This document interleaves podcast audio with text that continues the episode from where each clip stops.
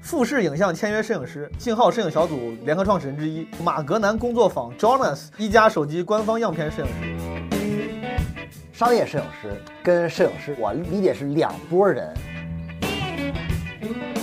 他辞职之后是三个月还是几个月？他就就是没有任何一个活儿，就没有一分钱我进第一账年其实就就是是要就是很焦虑。你拍这个时间会一直持续下去。真不是凡尔赛啊，嗯，是因为我们家确实离中南海比较近，当时也没有太太大压力，因为毕竟北京孩子也不至于说，我操！我不想听了。哎说了半天，哎说了半天到这儿，我突然觉得我没有什么可不对可不对借鉴的。我操！我觉得经历应该比我拍的片子还要吸引人吧。但当你看一个六十多岁的老年人，他们在一个单杠上飞舞的时候，他们的那个动作不亚于李宁体操王子的时候，你会怀疑这个这个事情。他们的青春比咱比咱们燃烧的多得多，我感觉。然后还有多，而且他们有很强的叛逆心理，我觉得。 Lean on me when times are bad. When the day comes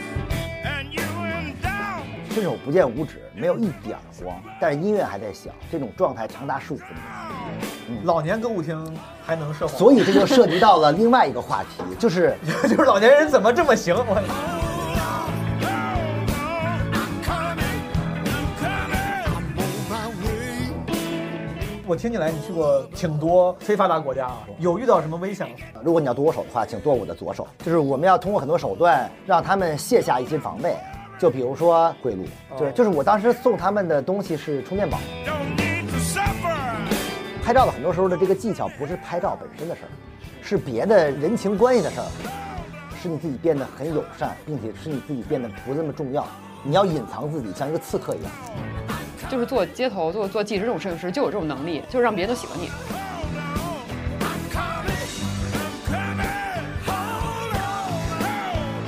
说艺术是什么？艺术有没有责任感？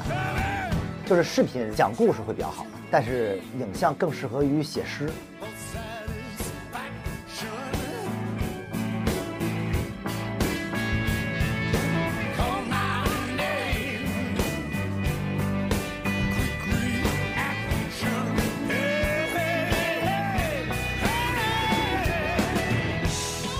Hello，朋友们，这期的嘉宾是我的一个好朋友，职业摄影师孙一冰，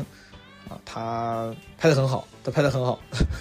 他那个有好多作品，甚至都得到了很好的传播。之前他拍纪实人文啊，但是现在就感觉拍的东西越来越多了，这个艺术表达越来越多样了。最近好像传播比较多的是他的有一个叫一个项目叫在公园，啊，就拍中老年人在公园的，还有一个就中老年舞厅的，啊，这些关键词包括他的名字，你去什么微信公众号什么搜一搜，去网上搜一搜，应该有很多，大家可以去多看看他的作品。然后，因为我觉得他拍的很好，所以说我就想请大家聊一聊，因为我本身也比较喜欢摄影，是个摄影爱好者，而且之前我就是比较喜欢这种人文街拍，当然这个就叶公好龙啊，我喜欢，但我也搞得不咋好，所以说我才尤其想从别人那儿去取经。然后这期节目里面还有我跟一冰共同的朋友高老师，高老师是我的前同事，但他之前做的这个 行业领域也跟摄影有关系，他在这个行业里面也经营多年，所以我们仨就一起聊一聊。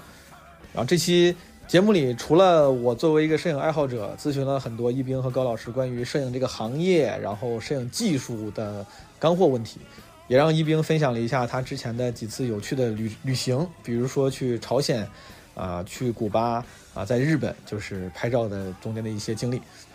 好，这期节目的前情大概介绍完了，啊，再多逼逼两句就是上期更的那个奥斯卡那期，我单口 solo 那期，啊大家好像还挺认可，我非常感谢，因为我我本来做播客的初心就是想多做一些类似这样干货比较多的内容，但因为我太懒了，这更新频率跟这跟我时间不够，没办法多做这样的。如果能的话，我其实想多做更多这样的东西，但这个东西也是像我之前嗯提过的，就是现在基本无害，我想更关注号，更关注怎么如何，就是事物背后的呃逻辑跟运行规则和这个嗯机制。我觉得这个奥斯卡这一期其实就是一个比较典型的去探讨号怎么发生的，到底怎么回事儿这么一个节目。然后之后呢，呃，我想录更多这样的节目，像跟一冰啊，之前跟伊曼、险境，就这些创作者们、创造者们聊一聊他们的故事、工作以及背后的号。所以说，如果听众中，因为我知道咱们听众中藏龙卧虎，如果听众里面有一些创作者朋友、建造者朋友，就是这是我是这么分类的，就是 creator，然后 builder，或者是 thinker，对吧？创作者、建造者或者思考者。当然，这个有点说这样说有点装逼，但就是如果有朋友觉得你是适合聊号这个话题的，你有经历、有观点，然后有故事，或者你身边有朋友你觉得是适合的，那欢迎自荐或者推荐。我也希望能跟更多的这个创造者、建造者和思考者朋友们一起来，啊、学习录节目。如果你还没有加入基本无害听友群的话，可以加微信“基本无害二零二二”，加入“基本无害人间观察群”。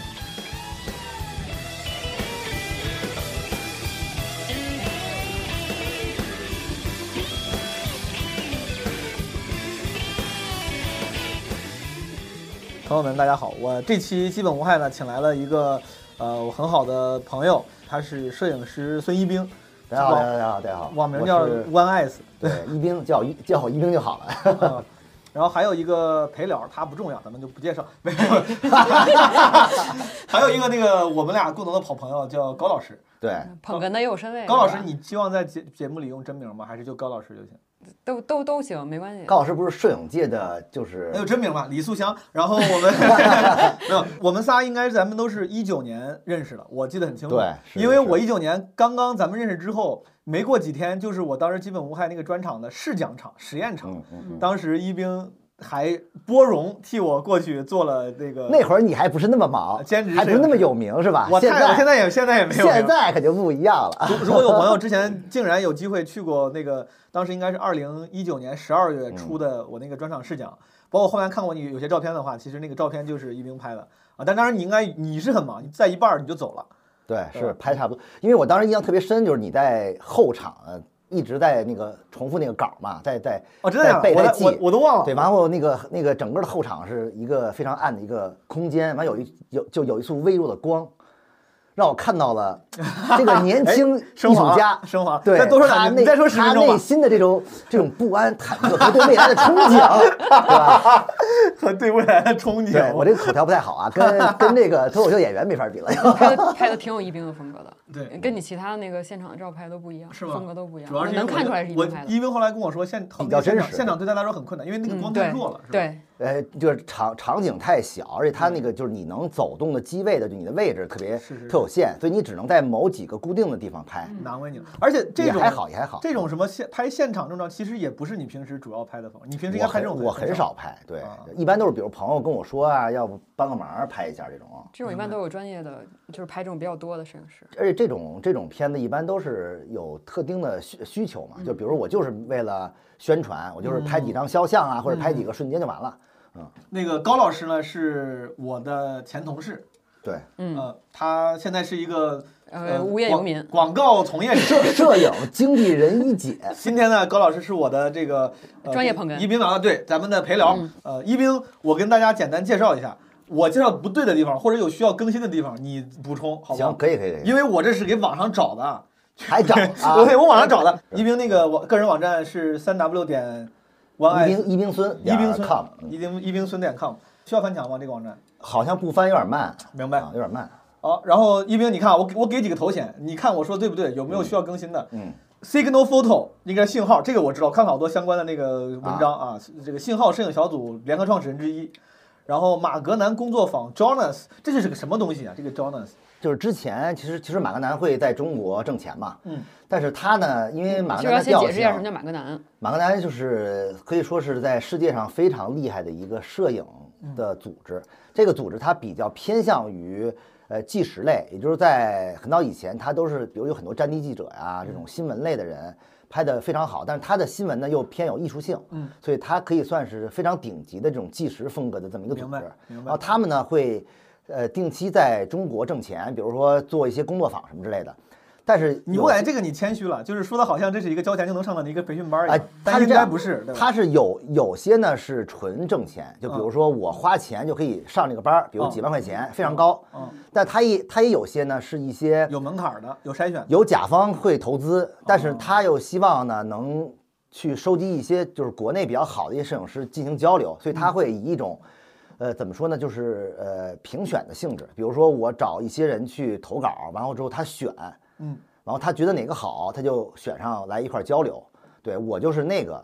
你是那个稍微有点门槛的，需要选啊，的，哦就是他需要选。当时全国选了十个人嘛，啊，投稿得有多少人？投稿应五万该多有没有？我觉得应 该好像当时好像是大几千人吧，这应该是啊这。非常非常厉害了，大几千人选十个人，选10个人这这对非常对非常厉害了。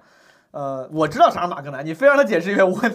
给听众解释一下，对给听众解释一下。然后现在是自由摄影师啊，长居北京，这这一听都能听出来，一冰应该是北京土著，对吧？北京对，人，是是胡胡同串子，看看这有几个头衔：富士影像签约摄影师，那都是以前的事儿了啊。现在不是了。不是，就是他这个他这个签约都是有某几个项目就就给你签约，对，明然白后他不是说终终身的，因为品牌不会养摄影师，一般都是比哦如有某个项目跟你摄影师的风格或者说气质比较对，他就找你。那我问一下，当一个品牌说这是这个品牌的签约摄影师的时候，嗯，它意味着意味着他会给你在至少在这几个在这几年里面，他会给你什么，比如基本工资嘛，或者买断，给你给你不，他会给点你钱支持，比如说给你呃硬件啊、相机啊这种啊支持，然后哦他会给你办展览啊，然后他会呃，当然也有一些商业合作，比如他会找明你白去拍某些东西，会优先考虑你，一般都是签个一年这种啊，大嗯概明。白？为啥没有继续签下去呢？就是项目结束了项目，结结束束了之后的话，他 品牌也会找别的摄影师嘛，就是明白就他们也要就他的项目会，变，完了他的那个项目的风格也会变，然后他会对他是他会明白哦针对他的项目的风格去找这个摄影师啊，他不会他固们新一定，年的项目就不需要你这么优秀的摄影师了，他们要主打主打低端用户 了。 这也可以可以也可以这么也可以这么说，啊不是别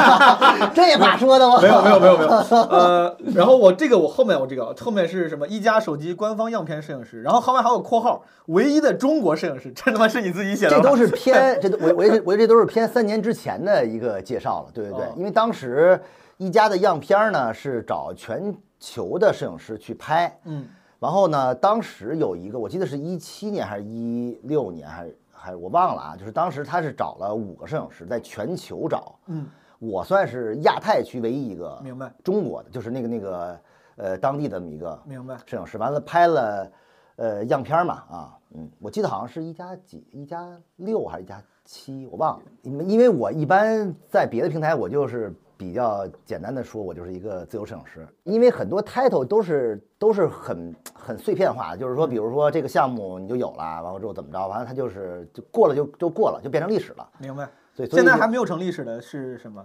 最近在跟那个呃德国《时代周报》明白呃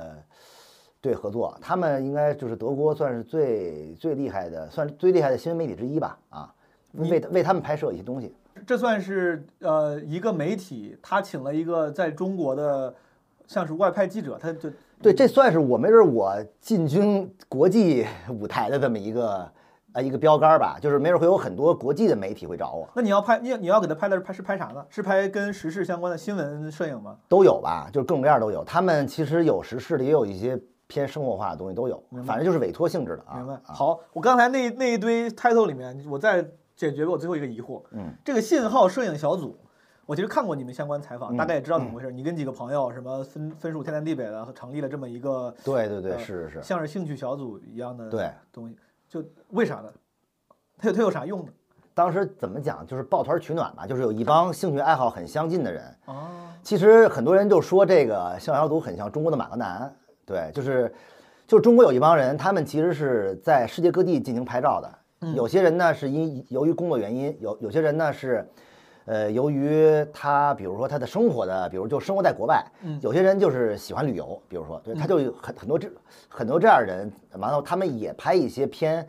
呃， 偏纪实人文啊，街头人文的一些风格的一些片子，嗯，所以这种这帮人聚集起来的话，就是成立一个小组。这个小组其实在当时中国也没有，因为中国其实很多摄影师都是还是比较立志于拍国内的一些东西。嗯，但是你要说中国摄影师拍拍国外的这种小组，当然不多。嗯，有很多国外的摄影师来中国拍中国。嗯对。但是我们其实是希望是中国的摄影，以中国摄影师的视点视角嗯去看世界，明白然后也是探索一些影像的可能性吧。明白。然后就是把它变得更加的，就是在影像这块儿更加的广，不局限于比如像街头纪实啊，或者偏新闻类的呀，包括艺术类都可以。但我看起来这是一个就是纯粹以兴趣绑定的，还相对比较对松没散的，有没有任何商业性质的这么一个小组啊，，就是大家志同志同道合，呃志同道合，然嗯对后对志趣对相投，就一对块对儿对交流交流。对对对对，明白。现在它还是一个在呃 actively 就是活跃的一个组织吗？现在属于半解散状态。 为为啥呀？因为我们这个线上小组其实成立了有两年多的时间吧，就嗯一直、我们基本上一直保持半月更，而且我们的给我嗯们半月更更的是你更们的社交是媒体的一些对，而且我们的要求是原创，嗯就是所有的那个照片都是我们自己拍的，这个非常难，因为大家都知道，好的摄影师他拍的照片拿得出手的其实并不多。这个一个摄影师一辈子没准拍了很多很多照片，真正有名儿的没准就那几张，对吧？嗯对。所以说他其实要保证高质量的一个输出的话，并不是那么容易的事情。所以说嗯我们当时在一个高频率又是一个原创，我们其实基本上没有什么。呃，去转载的，就是没有转载的这么一种性质，嗯，所以说就大家一是两年的这么一个更新也差不多了，嗯而且那会儿呢，其实也面临着很多问题，包括有些人已经换了工作呀，嗯或者说呃成了家有了孩子，就很多人都已经不拍了。慢慢慢慢，我们就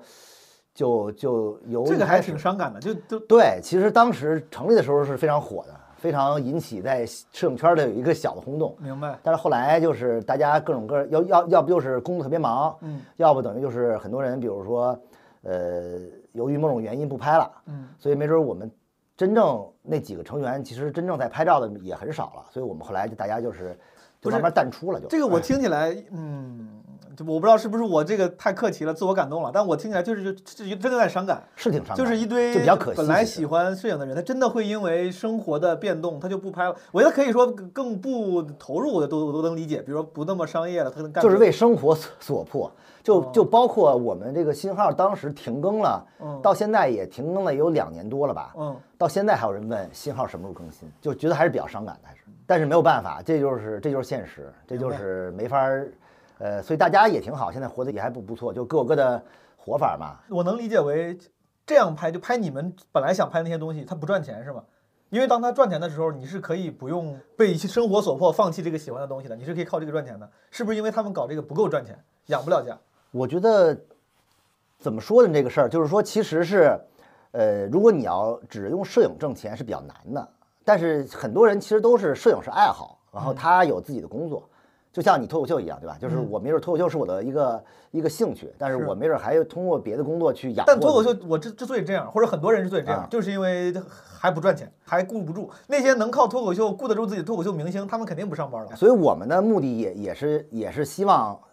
怎么能让你自己的爱好变成啊又是爱好又挣钱？我还行，我应该出来了，我应该出来了。对我感觉也啊是我先出来了。那为啥这这个在这里面你找到了成功者两条都出来了？是因为你看我作为朋友目睹啊，就旁观，你会接一些什么，就像什么手机啊这种商业啊，的对一对些对活对儿。对对，呃，还有别的方式能提供给就其他的就纪实人文摄影师供他们参考的吗？因为我在我以前上班嘛，完了之后我辞职之后的话，我当时已经做好了准备，嗯，觉得我要我估计后几年会比较惨，比较穷，因为你自己拍创作的话，其实不光是费时间，还费钱，就是你是要花钱，嗯是的花时间去做，是你花时间就意味着你没有时间再去接别的活儿挣钱，它是一个完全付出的这么一个就这么一个状态，所以我当时就觉得有可能我会。苦很多年，苦很多年会拍自己东西，但是这个东西是有风险的，就是你苦了很多年之后，你有可能出来了，比如你的、你的某些项目、某些作品比较好，你能通过你自己的东西去挣钱，但有可能你出不来。但是大部分情况下，百分之八九十的摄影师都是后者，嗯，对吧？就是你真正能变成明星的，或者能变能出来的，能变成艺术家的，能有几个呢？对非常少。然后呢，我其实是有这个觉悟的，嗯，然后呢，但是我就觉得，啊、那既然这样的话，我又要生活，所以我一开始就是要放低姿态，嗯我要接一些商业的东西，嗯对吧也要商业一下，也要去拍东西，嗯就发现其实没有那么难，嗯啊，因为其实我觉得当时在上班的时候，虽然我前单位也很好，嗯老板对我也非常不错，但是你毕竟是打工的，嗯你辛辛苦苦对吧？你你干一年的活儿，拿的这些钱，其实你很有可能在你之后你自己做的时候，没准你几个月就能挣出来，其实是这样，嗯嗯对吧？但是你需要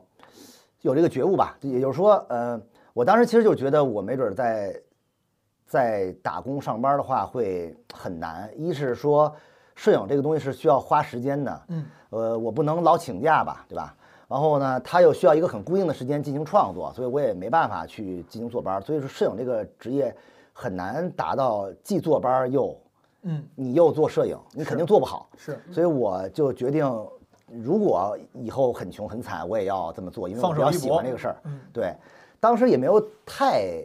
太大压力，因为毕竟北京孩子也不至 于说，我操！我不想听了，为啥？ 今天哎，是不是那个脱口秀？说我是我被我家的表房，对吧？说了半天，哎说了半天到这儿，我突 然觉得我没有什么可不对可不对借鉴的。我 操！本来我想借鉴一下，但发现我借鉴不了。没有没有，你有你并没说他房子在哪 儿了，说你更不想录了。说完之后就不想录不了是。，我是一个老百姓，我在也雍和宫我里也面有两套房。我也没那么对，就是起码就是你就是我没有那么多物质要求，就是我还可以能活嗯明白，所以我当时就还行，因为很多人他是没得选，他就只能上嗯班。我已经快哭了，这没得选的，说到这不是，儿我。觉得我觉得一斌太谦虚了，一斌就是对把不是把因为很有复杂房东西都说的很因清为楚。因为假如但我觉有得不房是贷，这样我就没办法，对吧？是对就我还好，就是其实北京人好处就是他有房嘛，对吧？那我就当时就想着，那我就出来之后就就拍拍照吧。但是其实我发现，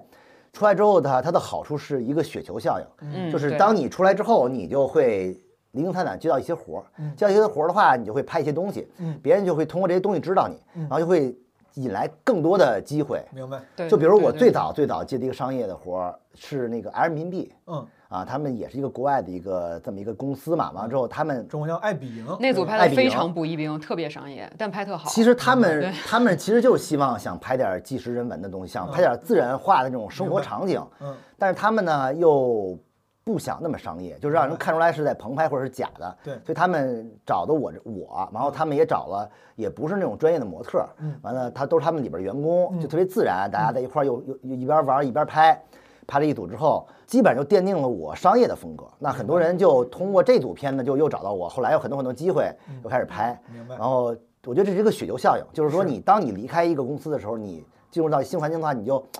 你就有很多时间、很多机会，就有可能会不成功，但是只要你在一直干事儿的话，就一定会有我感人觉看到你。我应该早点跟一冰聊，估计早就辞职了。就我我刚我刚才说他，我也是辞职非常晚，我干了十年我才辞职，其实我也比较晚啊。你现在想想，你会有点后悔，是你要早点。我我会比较后悔，其实明啊，白我会比较后高悔。老师，高老师，你要说啥？我说他把就是事情说的很轻松嘛，但哦是嗯我记得我刚辞职的时候，我也特别迷茫，就我说我我没有活儿，没有没有嗯活我也儿一样干，然后在其实家里待着太难受。好多人说你在家躺着肯定很舒服，其实根本不是，你在家躺着特别焦虑，你嗯什么都干不下去。是然后那时候我就就跟一斌喝酒，然后一斌就跟我说。他说他辞职之后是三个月还是几个月？他说就是没有任何一个活儿，就没有一分钱进账。我第一年其实就就是要是躺着就是对就是没有没有没有钱挣。他说就是很很焦虑，就没有钱挣还不是最主要的问嗯题，你可以降低你的生活标准、生活对品质，对吧？但是最焦虑的是你你拍这个时间会一直持续下去，是我三个月这样，就你五会个月你怎么会办？有六一个月些怎么办？有你你会很害怕，很恐惧对，，是就你一会种有畏一定压力在。对对，我觉得这跟就当然，我觉得房贷、车贷或者说工资是有影响的，但我觉得最难的还是你心里的这种所心以里的就这是种心态特焦别虑。关键，就是对，心所以态还是很要关键咱们要要坚持。虽虽然我觉得我可能是没没法跟你们比，但我觉得咱仨应该都是经历过这种生活嗯脱轨的，嗯嗯嗯就对是对对的是的的状态是了。的我也非常能理解这种状态，就是不光是钱，而且嗯没有盼头。就对是没有你盼头你没有在正轨上，对你不觉得说我只要这样干，我一年之后就能干嘛干嘛？然后你你不知同道你事一年之后出你现的发前生就什么事。是啊你以同事都得前加起码班还有对吧保险，你现在你发现没有那没有人给你上保险了，对 吧？自己还要交两千块钱每个月。对你还要交两千块钱，对。嗯，就是很焦虑，所以那时候再让一个人去坚持，其实特别难，因为他是不知道自己坚持对不对。对但是有时候你就是要坚持，就没就有办当法。你对一个东西足够热爱的时候的话，那些东西都不 care 了，就无所所谓以了。说你看，对对我首先对我我附和一下高老师，这个一冰确实是在艺术家里面，我觉得那个很洒脱的，不太会拿自己这些什么成就、什么艺术当回事儿。他说的时候都举重若轻的，就非常简单的带过去了。我追问一下，就像你这种，你刚才说，你说只要你足够热爱，这个还是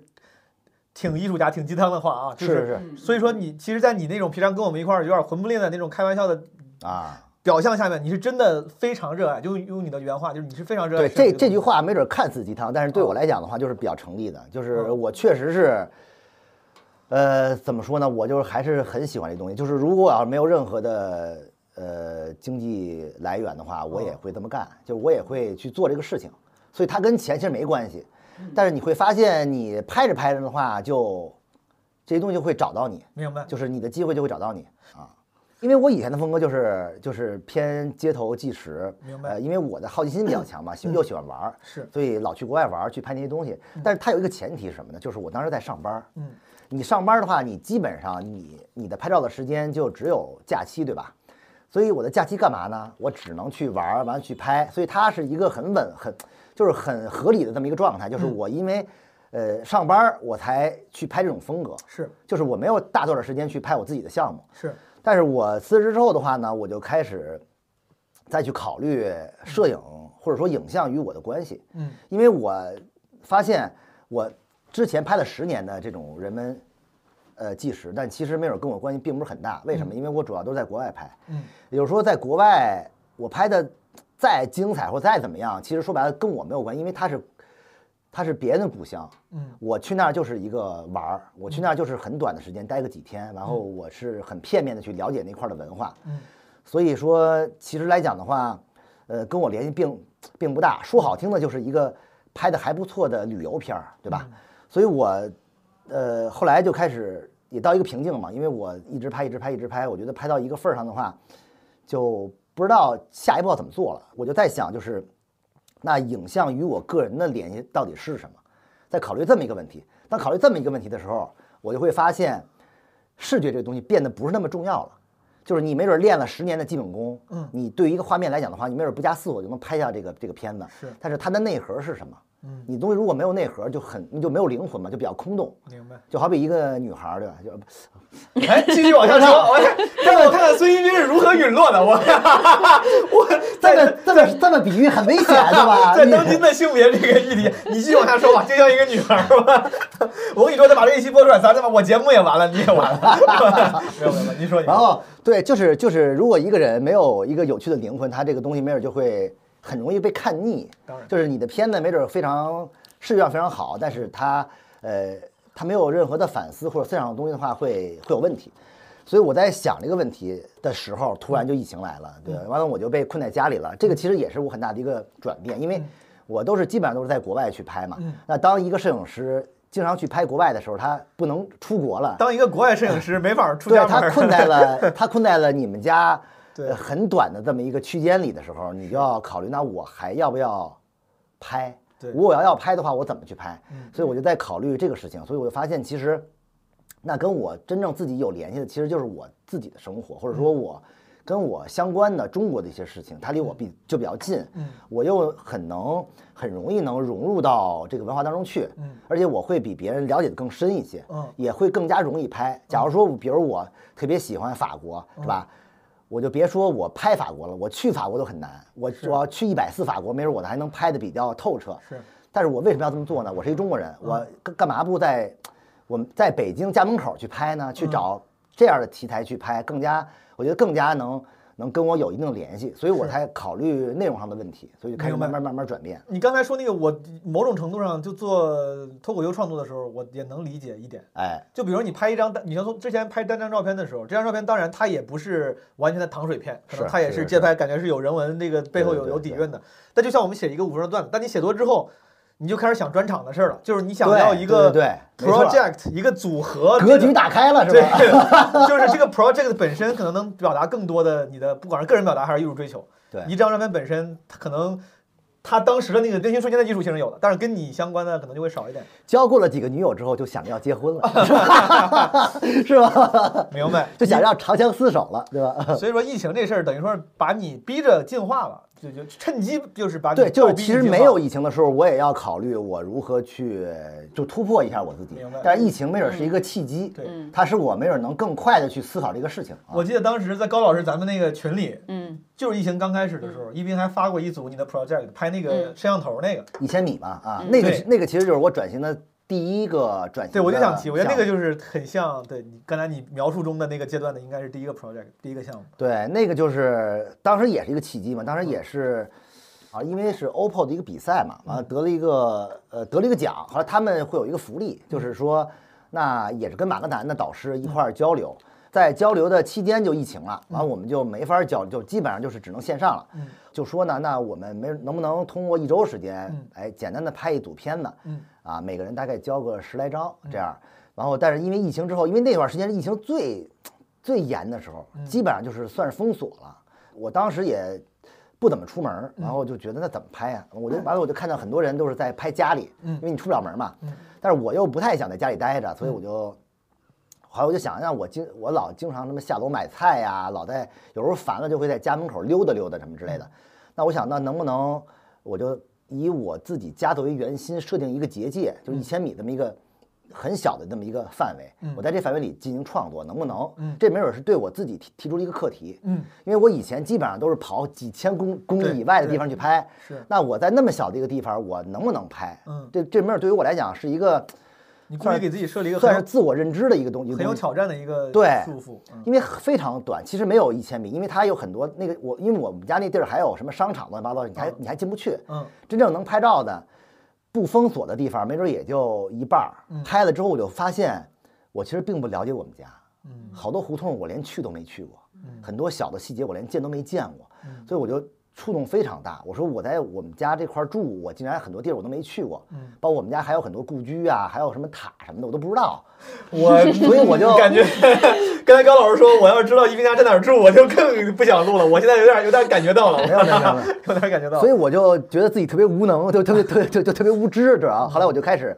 拍拍，完了我就大概拍了一组一千米这么一个片子。然后当时拍了很多摄像头，是我最早的一个想法，是想有一个并列，就摄像头跟在摄像头周边拍的某些空间环境这么一个并并列。但是为什么要这么做呢？是因为真不是凡尔赛啊，嗯，是因为我们家确实离中南海比较近。哎，我刚正想开玩笑，他说他因为我比较无能，怎么我说那是因为你家隔壁就是中南海，你也进不去。我本来想开这个玩笑，对，因没为想到真的因为这因样为确实地理位置确实是在那那块儿，但是那但是那块儿就有一个特点嗯，就是全北京摄像头最多的地方啊哦，所以我觉得那个那个摄像头那个元素本身也是，呃，这个地理位置的一个算是一个符号吧。对，所以我就想表现摄像头这么一种一种概念，因为摄像头它其实是有两层含义。第一层含义呢是一种窥探和监视，嗯对吧？这个是没准是一不太好的一层，呃，就是因为很多人都不太愿意被被监视着，是但另外一层含义呢，也是好的一层含义，就是它很安全。嗯中国是很安全的一个、一个一个国家，就因为这些摄像头，才使很多犯罪没法儿进行，对吧？很多很多东西都是要两面性的，都要看。所以说我抛出一个问题，让你去去想，你你可以去解读它是一个是。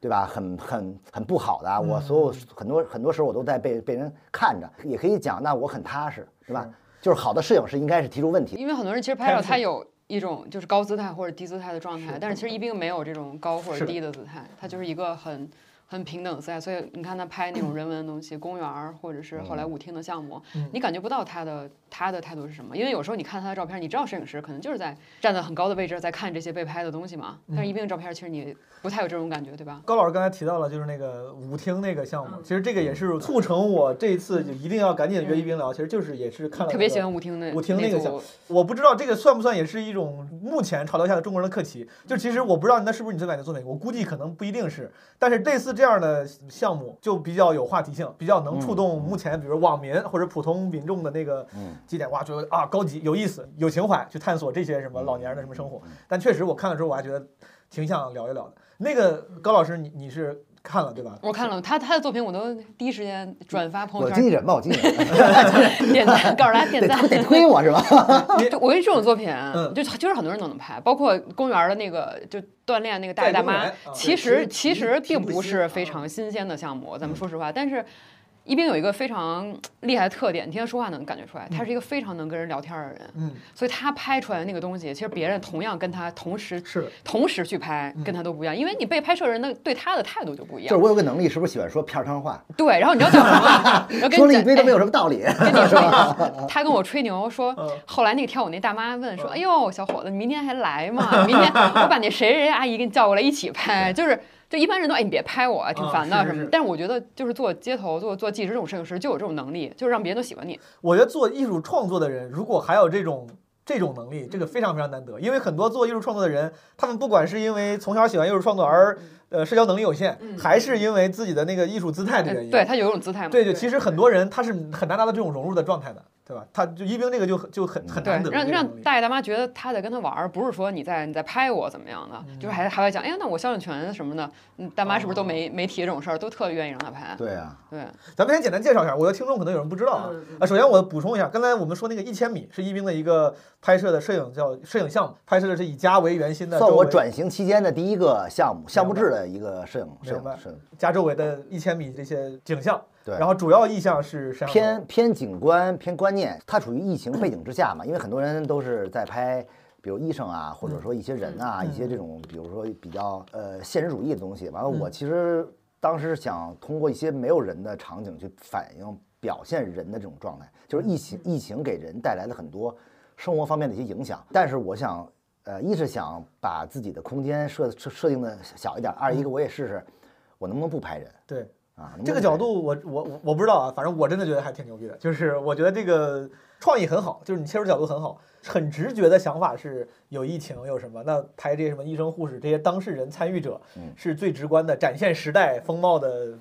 角度。但你这个角度，我觉得还就是挺难得很的很很精准。是就是你看到那个照片儿，你体会到那种状态，其实就是你你在疫情的时候体会到那种状态，它能跟你有有共情有连接。当时我觉得看的那个也挺牛逼的，对，因为当时我觉得特别神奇，就是我们家那边其实平时都是比较热闹的，嗯，但是突然有一天它没人了，就好比就很像那种丧尸围城，因为我们突然住天间通苑的没人很正常，突然对吧？一下他家那儿没人，你们觉得特别恍惚，你们觉得这个这个世界怎么了？对，怎么二环都没车了？怎么回事儿？呃，然后后面刚才高老师我我们提的这个也给听众嗯普及一下，叫中中老年歌舞厅啊，这个 project 名字到底究究竟是什么？还是说你你起目名字前吗 刚叫才我我我说的是两个，一个公园儿，一个舞厅是两个。对，对公园那个我知道，你那给大家公园那讲个讲项目的名字叫在公园吧，对吧？对，就我记得对对对对拍的是公园里面老年人的这个生活，对吧？对对对，然后因为这个没准儿是偏向就是北京特色，就是明白因为嗯任何城市都有都有都有公园儿，但是北京的公园儿，我不知道为什么它就都比如会竞技都会竞有技一项个目有一个空间装了很多这种健身的器械，嗯，啊，对，因为我当时就就发现有那么特别奇怪的事儿，就是说这些设备吧嗯，有它基本的功能，就比如这个东西是用来拉伸腰，就是就是伸腰的， 那个东西是练腿要的是是是用来压腿的，嗯 但是你会发现这帮老年人。他重新定义了 这些器 开发了新的用法。这个，械，就是他完全不 care 这些功能， 就是你跟我说对 不对？这个形状就是我自己会看这个形状去决定我怎么用它，对吧？对他完全是跟杂技似的那种玩法， 就是这个东西是一个是一超出我认知的那种，因为我觉得就这帮老年人其实其实已也已经被很多人拍过了，嗯也而且他们呢也没准上过很多新闻，但是很多人就是都是一个猎奇性质，是的，比如我就是去那儿拍一天，完了上一个新闻，为了某些目的或者某些任嗯务，但是我就很好奇他们他们的背后到底为什么会这么干？嗯，因为我其实对老年人的认知其实还是比较比较片面的。我认为老老年人就是我们家楼下小区里边那些遛狗的、遛孩子的那些老年人，嗯，也就在哪儿坐会儿啊、走一走啊什么，也就这样了之。前哪个退休的部长啊，遛个鸟什么也就也就这样 哦了。但嗯当你看一个六十多岁的老年人，嗯，他们在一个单杠上飞舞的时候，他们的那个动作不亚于李宁剃刀王子的时候，你会怀疑这个这个事情，你说为什么？为什么会这样？对吧？你就觉得就是年轻人，我们作为年轻人，我们都做不出来这种这种动作，嗯他们都已经六旬。七旬了，按理说都应该坐轮椅了，都应该在医院里待着，但是他们竟然身体那么好，然后他们在单杠上飞转，在这边非常，而且他 们他们散发着强烈的荷尔蒙，他们跟年轻人没有什么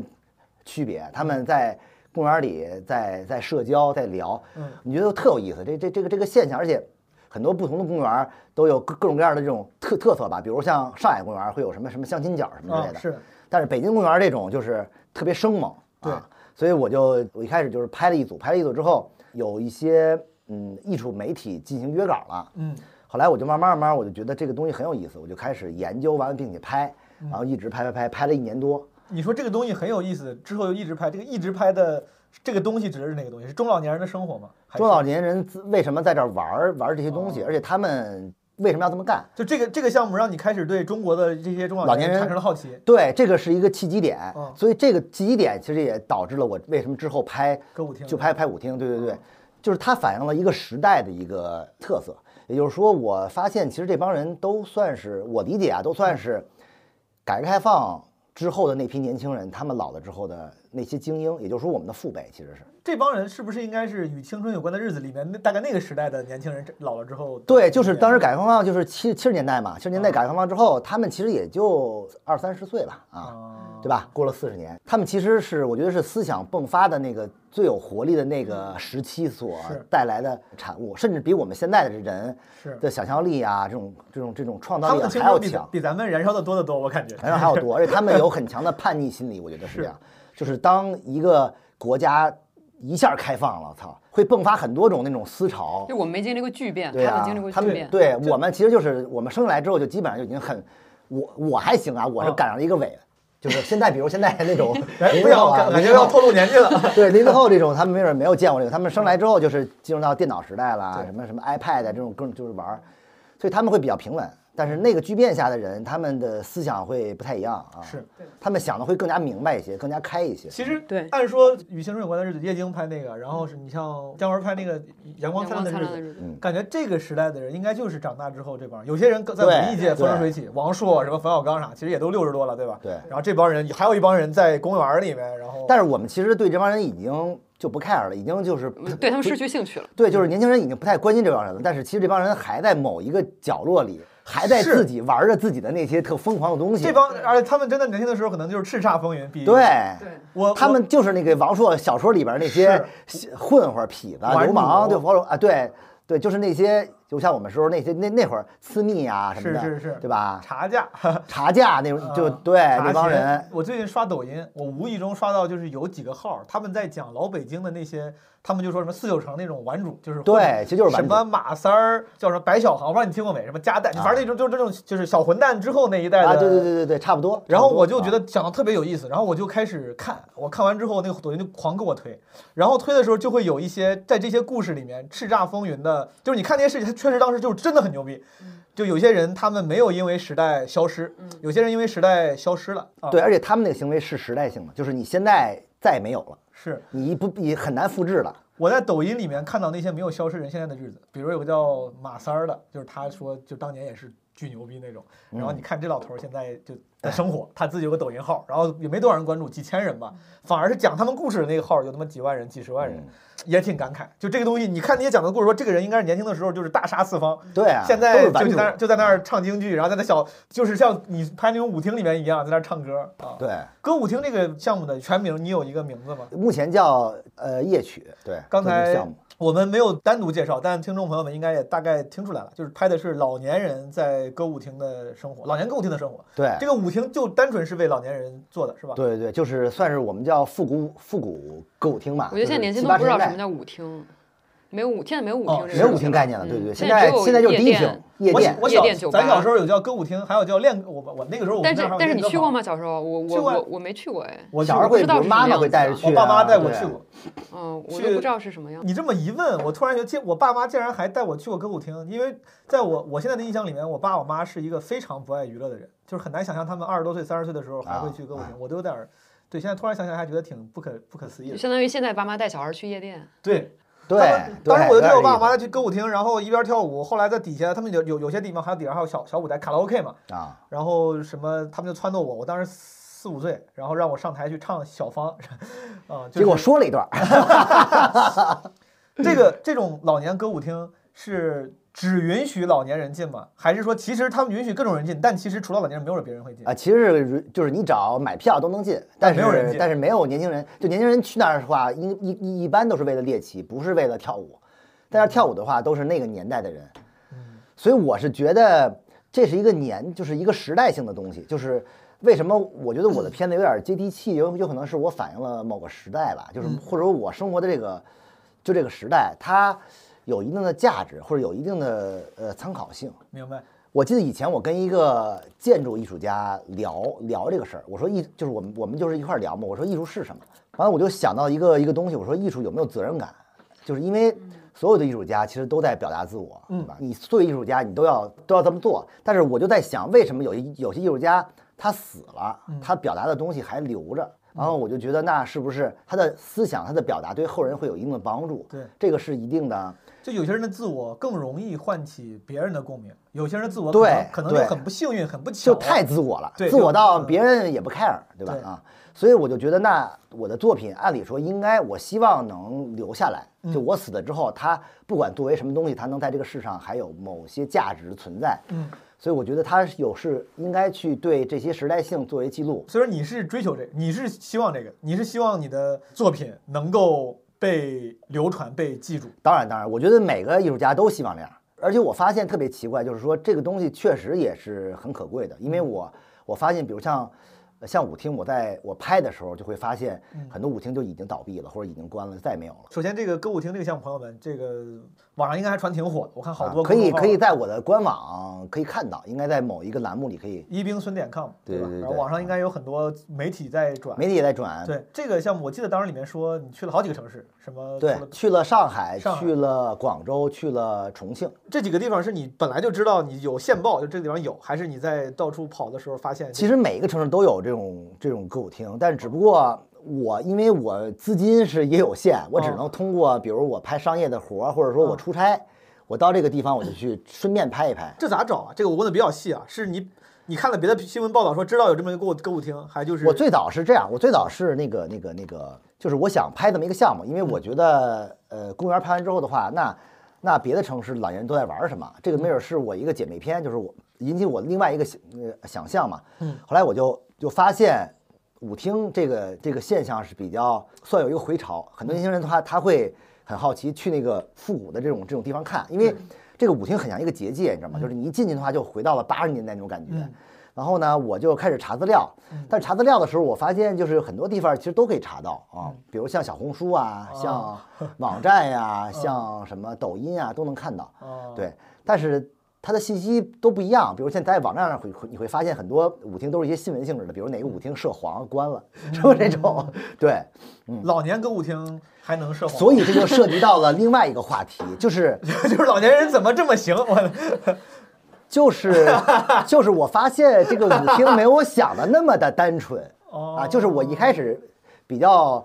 比较简单想的，我觉得他们这个舞厅就是跟像公园一样，就是一个嗯运动场所而已，大家就是在跳舞。但我去真正拍这个项目的时候，我发现我操困难重重，嗯，就是它其实是跟公园是完全不同的两个项目。嗯公园它等于是有点像开放性质的，就是我要拍你，你甚至让我去拍，就是你暴露我吧，就是我那个就是我在作秀，我在表演，嗯对吧？我希望你去你去拍我。 嗯但是舞厅它是一个很私密的这么一个空间，嗯然后呢，它又有带有很多模糊性和一些擦边球的东西在里边，嗯这个是我一开始不知道的。然后我去了之后发现，老年人玩的那么嗨吗？这就你能甚至比年轻人玩的还猛，就是荷尔蒙的这种东西，就是真的是，他们真的是也没有因因为年龄的关系而而蜕变，你知道吗？就是特别牛逼啊好！，我能听出来这个歌歌歌舞厅，它看来这个用法或者承承担的功能跟你想的不太一样。它虽对，然在在对在里面对干嘛对呀？就是我就我发现老就是老年人的这种情感也 是很很丰富的，是他们会就是 make out 吗？跳舞的时候就是会会就是会亲热，就是就是他就是我见到过有一个现象，就是黑灯舞特牛逼，啊，我看我看你有个文章里面提到，对说就是你提到的啊对， 就是就是就是突然那个全场灯全黑了，啊什么概念？就是完全伸手不见五指，没有一点儿光。嗯但是音乐还在响，嗯三首歌过去，这种状态长达十五分钟。那在一个完全没有光的这个情况下，他们能干嘛呢？就是我有时候我会比较好奇，嗯当然我的相机已经没法拍了，因为对全都黑了，已经没有没有没有光了，嗯。所以我是很震撼的。但这个你没有问嘛？你没有作为采访这个我觉得应该不用问吧，应该就这个答案应该不用问也都有，就是其实就是你要我想的再再狂野一点啊我想的是国外那种就是 orgy，就是哦，就是 orgy party，就是这十五分钟里面，我甚至可以做非常，就是我咱俩就就甚至可以就啪啪啪。然后也有可能，我想的是，就是稍微呃不那么 wild 的，就是大家会 make out，就不亲是亲。十五分钟啪啪啪也够了，够了，甚太够了，甚至甚三至可以回了都。都甚至可以。然后，然后呢，我对就是就是这种是比较模糊的，就是说，就是舞厅它其实只管只管卖票，嗯，就是我不涉及任何东西，对吧？我是一个清白的，你你你花钱你买票你就进去，你在里边干嘛我不管。嗯对吧？所以这个东西很模糊，你没法去抓它，你没法去去限制它，因为都是哦自愿的。但是，但是我因为我拍了很多地方的舞厅，嗯我还去过另外一个城市叫成都，嗯，成都的舞厅就是完全跟任何地方舞厅都不一样。嗯，成都的舞厅就是明码标价的，嗯，软色情，就是莎莎舞。莎莎舞怎么是软色情？ salsa，对那你怎不么知道为莎莎什舞么吗是？我知道骚骚，他的但他他他他怎么他怎么软色情了？因为我当时想拍成都，我以为是有正规的舞厅， 但是但是发据现没我有据我的线人告诉我说，这些我去这些地儿我都熟，这去老地儿给我给我给我列一表，全是莎莎舞厅。我说有没有正规的？他说没有啊。就是成都全不是这为个什么珊珊舞就是不正规？对我俩确实都，我俩不知道这个潜规则，不是你们去过吗？我没去过，你所要以去不知道吧为什么。啊如果你它不叫是莎莎舞厅，我们会觉得它是一就个是就是潇洒的舞厅跳。潇洒的，所以莎对莎舞厅，莎莎舞是一个概念，是一个概念，就是嗯它是这样，呃，我太想听这段了。 就是就是我进到 舞厅，我进到舞厅，首先是要把所有东西全部寄存的，包什么的，啊都手机乱七八糟都不能带手机当然可以带的，手机可以带手机可以啊带。他进到这个舞这个里边去，它的票价也是跟一般的舞厅是也是也是一样的，大概多少钱？这一般舞厅？大概就是十块10到块三钱十以内，哇，哎很这个很嗯快乐的低成本好低啊！我有的还五 块啊，还五块。然后酒你酒进吧门票一百，然后你进去之后呢，它会有这么一个有几个空间，哦嗯，有一个空间就是舞池，那个舞池是没有灯的，或者说它有微弱的灯光，嗯啊，这就是一个舞池，在一个在一个角落啊，跳舞已经不重要了。哦然后还有一个空间呢，是是放了一排椅子，嗯完了坐着很多女孩儿。这个女孩儿呢，一般也都没有那么年轻，大概是在，呃，最年轻的应该也也应该就是三十吧，三十到到五十、四十之间，嗯，这么一这么明一白些姐姐们啊，明白对。然后还有一个场地呢，是沙客们做的，沙克，沙客，哦，对，就是管这帮人叫沙叫沙客，就是反正掏钱来，他们会娱去乐的啊，他们会去选女孩儿去跳舞哦啊，比如说我选了这个女孩儿，就拉着这女孩儿去去跳舞，然后呢，跳舞呢也不是跳，就是在就沿着边儿跟泥鳅一样，你还沿着边儿嗯蹭女孩儿是多大呀？他刚说多大了年纪嘛，啊三十到五十哦嘛哦，，哦蹭走神儿了，走神儿了。就是这种摸蹭啊，可以是这，可以是这种，但是没有特别特别那个特特特别过分的啊。嗯。然后就一首歌的时间，然后完了之后呢，你会看到这个音乐一停，就开始大家手机就亮了，开始扫码了，哦，就开始交费了。对他有他一般，比如说一场一呃一一首歌杀舞要给给这个女孩多少多少钱，对，所以就说是软色情嘛，就所以是说他你啊进进这个舞厅交这五块十块的门票是一个入场入场费，对然后这个中间你还要花钱买这个跳舞这个服务，对然后先服务再交费，对吧？先对服务完之后，对对，嗯，哇，这个就是中老年人的快乐。明白。中老年人的快乐感觉比中老年轻人的快乐中老要年实惠非常多。男性的快因乐，为你比如像年轻人去，比如去去去哦 bar 对什么的，他这个也他也蹭啊，这他个也他也那个对吧？他也找找找。所以女的就不。能去高老师跳这跳个舞女性视角来了，对，这就是中老年男性的快乐。哎，我想就是 我不知道该怎么问啊，就是你这个东西为啥为啥你觉得为啥没有女女对，因为我理解舞厅不是一个男女的一起去有女性顾客吗？没有啊，或者因为或者他的因线人跟他说的可能就是不是男性舞厅，不是可，能因为有这就是一个交易，其实哦它这个功能它就是这个，它就是这个场所。哦，所以小时候，我现在回想起来，我很小的时候，莎莎家舞长一莎莎说舞舞是一个概厅念，，就是觉得那是一个很不好的地方。所以其实舞厅一直是这么个地方。对呀是不是其实不是是因为现在才就是变那成我这个感样觉子啊我不应该承认我爸我妈带我去过舞厅， 就是就是 可能你那是正规的，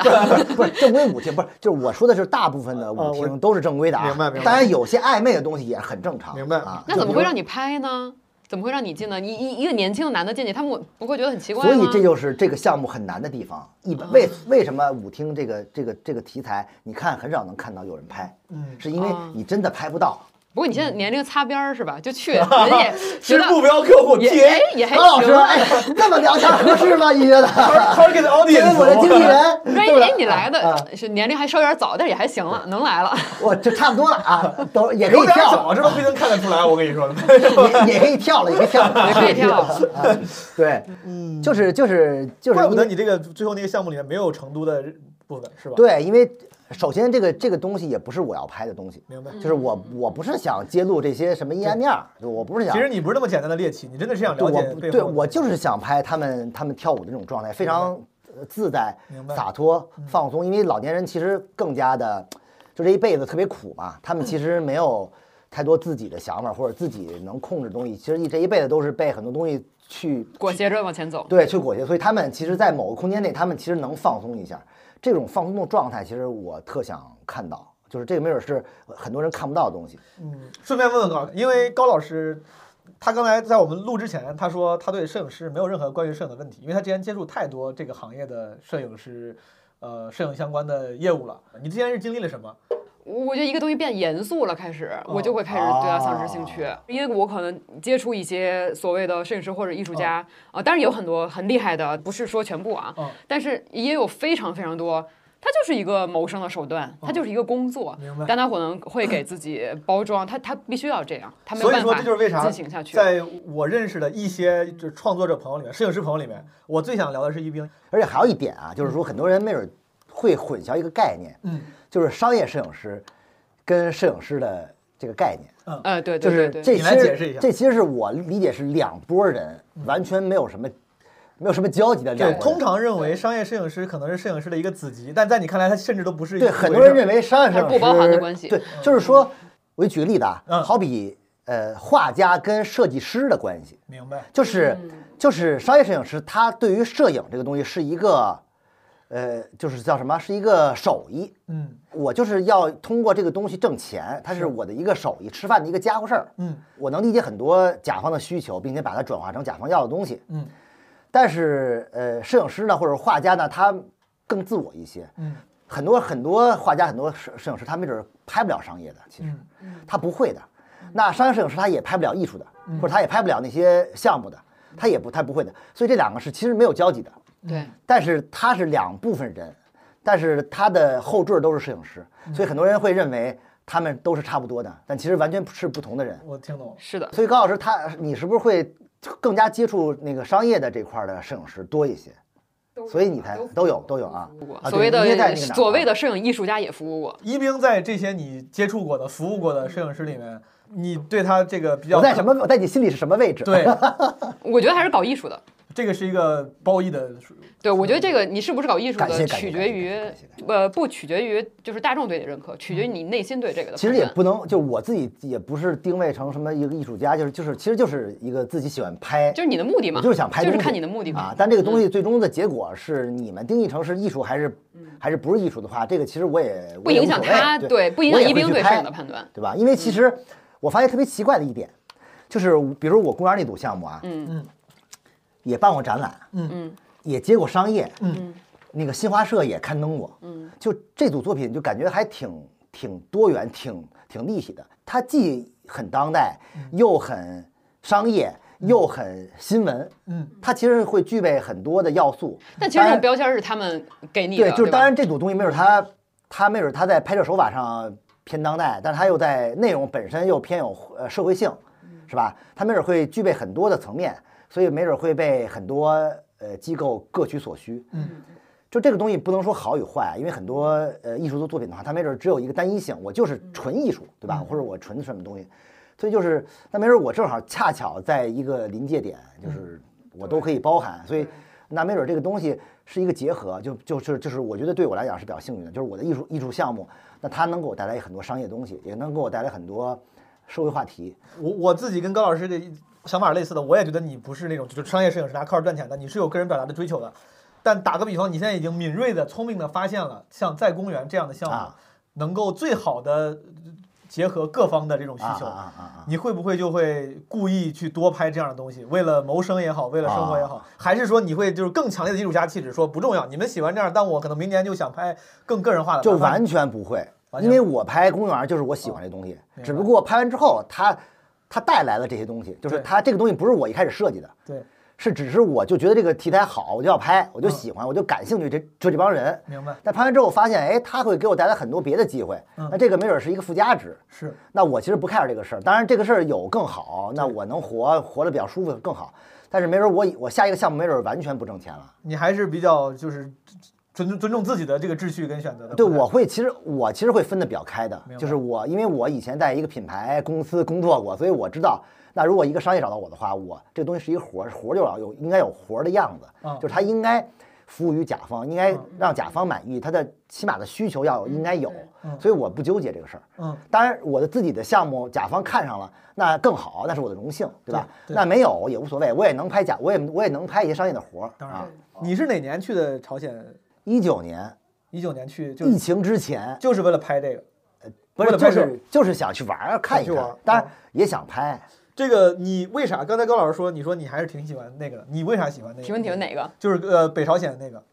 那组呃，对，因为我觉得一冰有一个神奇的特点，嗯就是这他拍的话题都不是非常新鲜的话题，就是朝鲜对也朝不是鲜也一个是一非个常也不是非常新鲜的话题，老的猎奇的话题对了，嗯很多人为了猎奇去去拍朝鲜，对我对然后给大家讲述我怎么偷拍，我怎啊么对在对对那种对对对那种高压的状态下是怎么去去拍。其实大家讲述的东西都差不多，嗯但我觉得听，所以我说听大家讲其实没什么意思，你去看他的作品，他有没有不一样的视角，能不能给嗯是你不一样的体验哎体可以会？透露一点小的信信息，有可嗯能朝鲜的片子会会出版成书，哦，摄影书。但是现在还是能在网上看到的，对吧？可以可以。其实对于朝鲜来讲吧，其实我觉得网上的片子应该非常多，非常多但是非常多但是嗯主要都是以、很多摄影师都是以记者的身份去的，因为嗯那个地方很难拍，而且很多人就是他当地其实不太让你愿意让你去拍的，所以你没有点身份，你这很难去真正的去放放开去拍的。是，所以我当时去的时候，我其实是很想。呃，拍拍尽可能接近于真实朝鲜人的生活，就拍的很宏观，就是就是因为我们很难见到那种真实的东西，你去的所有东西都是被他们控制的，嗯所以说，呃，能拍到真实的朝鲜，没准是我在一开始去之前的一个预设，就是明白我希望能一一个部小目片子标比较比较平和，或者比较能去除很多刻板印象，因为很多人但拍其实到了真一实些特别难，对吧？真是很真难，实真特是别非常难难。就是我跟另外一个朋友一起去的，因为他其实去过呃去过几次了，你俩报的是什么团？因为必须得报团去嘛，对吧？对，报的是商业团、商务团，我我是那种大团，你跟着其他人，还是就是定制，就就你俩定制的，就是对就是你两个人，就是就是一般的旅游团的话，基本上只能去平壤，它的嗯它的线路就是国家所规定的，只有几个线路，你报的任何团，你都只能去这几个地我方，当时记得也，我们是报的团，去了对平壤、板门店，啊是就是三这八几个线地儿，对，和那就是个什么纪念馆、博物馆那个城市。对，就是我忘了他他所让你见到的，就是他想让你见到的东当西然，就是对你不让人见到的话，你见不到对。但是你怎么能见到别的东西呢？怎么这个没准是一个课题。所以就是我们报了一个商务团，我们以一个投这能资说吗嗯投资方 的嗯，这是能说的话题吗？啊对我们以一个投资方的身 份去外商考察，嗯，考察就可以去到一些我们想考察的地方去考察。就是要装一你下看有钱人你。用你现在这个样子，就是然后就跟人好朝鲜人说我是一个外 商商人 这这很他难们被。信吗？对 吧？对啊，你你这你这个一兵这样太艺术家气质了，很难被人信服。所以我当时的身份是一个。呃艺术投资人服装产业的哦啊时尚界的时尚界的一个想去那儿那还挺像谈谈一些，比如生产的一些工流程，对对。然后当时我们就去了它的第三城市，第三城市其实呃叫圆山吧，嗯，那个地方的话，按理说应该是大家看不到的地方明白，啊，就是你不会有这个线路的。嗯，所以我们去完之后，我就是还是比较震撼吧。就是说，如果假如说平壤算是我们的九十年代的话，那平壤之外的所有地方都是我们的六七十年代。明白啊，就是你在当今的这个时代，你还能见到有一个国家封闭的如此之之夸张，如此之好，这个就基本上是时间就已经停停滞了。我觉得是特别魔幻的一个地方啊，比如说呢，那个六七十年代的样子，他怎么魔幻？他怎么让你就是觉得跟我们六七十年代的样子基本上一样的呀，就是照我们就是 copy 的呀。他震撼的点在哪儿？震撼点，比如在在街上没有任何电子屏幕、LED 屏，然后啊，对啊，都哦是海报都是画的，然后整个的那些建筑都是我们那种老就苏这个联城的，这个城市的美术风格是六七十年代的美术风格，对，完了没有任何高科技的东西，对，都是就是就是因路为上没我有那么多车，都骑自行车。对，因为我是就我小时候还是见到过那样的当然环境当的，然对当然，所以我就一看，我操，这他妈就是穿越了。哦，因为我去平壤的时候，我感受跟你一样，就是感觉是中国的八九十年代、九十年代。平壤其实还好，反对而对我觉对得还像，我觉得很像九十年代，就是我们已经就是有点像改革开放的那会儿之后，然后发展了一段时间，是我在路上甚至觉得当时我看，我说看怎么这些路上的人没有那么苦大仇深，就是下班的时候，然好后多平壤的脸上人都还比较时尚啊，你不觉得对吗，带就着是他一些穿的衣明媚的笑容啊。对，然后但是别的地方就是完全就是那样了，基本上颜色都不出仨色儿啊，哦然后发型儿什么的都是基本上都是复刻出来的那种明白状态。那你怎么拍呢？你作为一个外商，你怎么完成这个在？就是。考察嘛，考察加玩儿嘛。一般一般的外商都是去那儿谈谈项目，然后顺所以便玩一说，玩。所以说啊这个导游带着你考察家玩的时候，你路上突然掏出一个专业的相机拍，他都不会产生疑心，觉得这个外商正常，这是正常的一。个热爱艺术的外商，对，所以就是千 万就所以就谈到另外一个话题了哦嘛，就是我在那个节目里经常说到的嗯，就是我们要通过很多手手手段，让他们卸下一些一些防备啊。就比如说，我当时提到了两个最关键的词，就是贿赂哦啊，就是因为那个地方就是很很很吃这个啊。嗯，有道理。对，所以因为他们他们比较穷嘛，所以他们其实很多时候是需要这些东西来去养活自己的。嗯啊，他而且这些东西的话，比他们的工资要高高特别多啊。所以其实已经有人猜出来了你是什么目的，但是他就也不是，就是也不一定。他说的就是一个想着想着这个外商，但是同时又想猎奇，记录点素材，哦然后就给对我了。对，嗯就是我当时送他们的东西是充电宝，啊，就这这一点本身也是一个这个冷是知你识自己的你个人的洞察，你觉得他们需要还不有是人告不诉是你是是我那个朋友跟跟我说的。哎，为什么啊？啊他们都不用？哎，这就是这就是冷冷知识了，这就是跟他的这个这个社会背景有关了，就是嗯因为朝鲜如果去过都知道啊，嗯他们一般的情况下都是经常停电的吧。他们的电是供应充电很宝能能物资匮不就乏能给手机充电吗？对，就是就是他们没有这个东西，手机很重要，我插一句啊你插一句当时啊我因为你看，你国有旅行社嘛，那些导游，我们我们那个团导游有俩人，一个是个女导游，所有女导游短裙丝袜，就是看着就他们可能想表现出自己摩登。你怎么还有丝？袜？我怎么没有？没有丝袜吧？模特有丝 袜，模特就是短裙黑丝，然后还会有个男导游，然后男导游我就感我感觉像政委那个角色，嗯嗯就是必须得有俩人。他们都是互相监督的种。对那个男导游是种政委，性质，然后对他就明显是更加就是要在政治觉悟上，然后反正更更所以强你一怎么些。打破他的互相监督链？这个是我的一个 难点。 这然后，是然后当时他们跟我 说，他们跟我说，他说我在在朝鲜，我们特别喜欢看你们中国的，他给我说好几个电视剧，包括前夫哎，我也是，跟是我吧？说啊，然后他们就是用手机看，就是他他们的智能手机，能手机哦他们的智能手机可能是咱们十年前、二十年前就华强北生产那种杂牌的，什么对，十六和不弦是，有有品牌，有叫品牌叫那个什么什么，叫那个那个大同江还是叫叫啥？反正啊是有。出就是啤酒还出手机，就是你对像对咱有们品来牌说，可能娱乐方式方式太太太多样了，反而对他们来说，手机可能是为数不多的那种能偷偷看什么国外的电视剧的娱乐方式主。要是很多人他们认为朝鲜是没有手机的，其实还是有的。不是，我有以为有他们没有智能手机，我以是为智就能是应该普是智通手能的机他当时跟我说，他说他说他们会呃，我说你们电影电视剧从哪儿看的？他说好像就是什么从别人那儿拷的，拷到那个手机的小对 SD 是卡需要里，考的。然后看用手机看。所以说充电宝这么听起来很很 make sense，就是它啊很就他们那块儿是没有没有这个这个这个东西的，但他们其实是很需要这个这个这个这个这个东西，所以你就是你送到心坎儿上，所以说你怎么打破那个猜疑链呢？ 你猜疑链三三体了，我感觉就是就是就是把贿赂进行到底，贿赂妥妥的，就是大家哦都都有，大家都会比较舒服。哎，他们就就是松一点儿，但是也不能说完全就是他们也不可能说完全不管你要的不，然他们对其实也要不然他是们说担的责任很大。啊他的人是非常大的，他们也比较恐慌。我后来看嗯了一个新闻，就是当时我那个导游跟我说，他说他们会会从别人那儿什么就是花钱，然后拷那个电视剧嘛，然后就大概一两个古月巴前其实也是，古巴都是要去某个地方，啊你去考电影儿啊去看。西方那些毒瘤，你要去考了去 看，对，就他没有网，他就需要去考。我们小时候也是这样子啊，一一两个月考前的 U 盘里，我看到有朝鲜有个新嗯闻，就是就是干这个生意的人，就是从呃把那些片源拷到什么 SD 卡里，然后用花就租给别人拷的。就被枪毙了，就是有啊两个这样的人被枪毙了。我当时就想到了之前那个导游跟我说的这个事儿，就是他们感觉干这种事儿确实有有些有对些所以事儿我当时风险很大。啊对所以我当时拍了那么多片子，我就是非常恐慌的。我就是就是我的恐慌是递进的，就是我第一天没准去的时候是比较开心的，觉得特好玩儿。当我拍的片子越来越多，然后你跟这帮人接触的越来越多的话，你的恐惧会会呈阶阶梯性的去去累积，你会觉得我靠，那会不会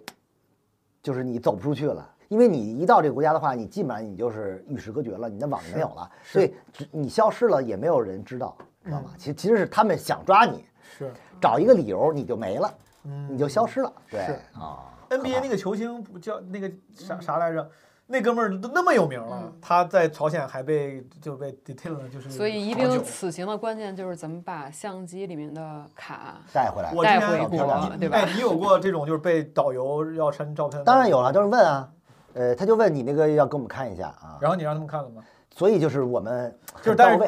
位， 就是给的东西很到位嘛，所以我们就说嗯我们这样，我们上楼啊，我们先自己审查一，先自己删一删一波，嗯，再给你看。哦，一是给他一个台阶儿下哦，二一个我们自己呢也有一个时对当间去当然当然拷贝，把这个东西拷出来，给当然弄弄好。哎，就是就是面对这样一个给台阶的，其实有一定漏洞的理由。当所以你会发现，很多拍照的很多时候的这个技巧不是拍照本身的事儿，嗯是，是别的人人情关系的事儿。我觉得就是一冰这个很善，就这方面这种软技能呃很擅长，很擅长，这个很重要。对应于该摄说影嘛，师来公园就是一个对对例对，证。对于摄影师来说很这这重个要，这东西很很关键的。我就是缺少这个。我当时在板门店那个地方，我记得我就是纯游客，就啊拍着玩儿。啊，那是我唯一一次被导游过来，他说：“刚才你拍那个，你拍军人了？”吧？不是，军人他反而不管，我不知道为啥。军人管啊，哎我军人跟我跟你说啊，都就是我当时去朝鲜，我有两个呃跟我刻板印象不一样的。第啊一刻板印象是，当时我看到网上很多人就是拍什么 vlog 什么去朝鲜，然后管得很严，连在什么平壤那广场上拍个垃圾桶都要被人拉着去扇之类的。我没有，我在那个就是平壤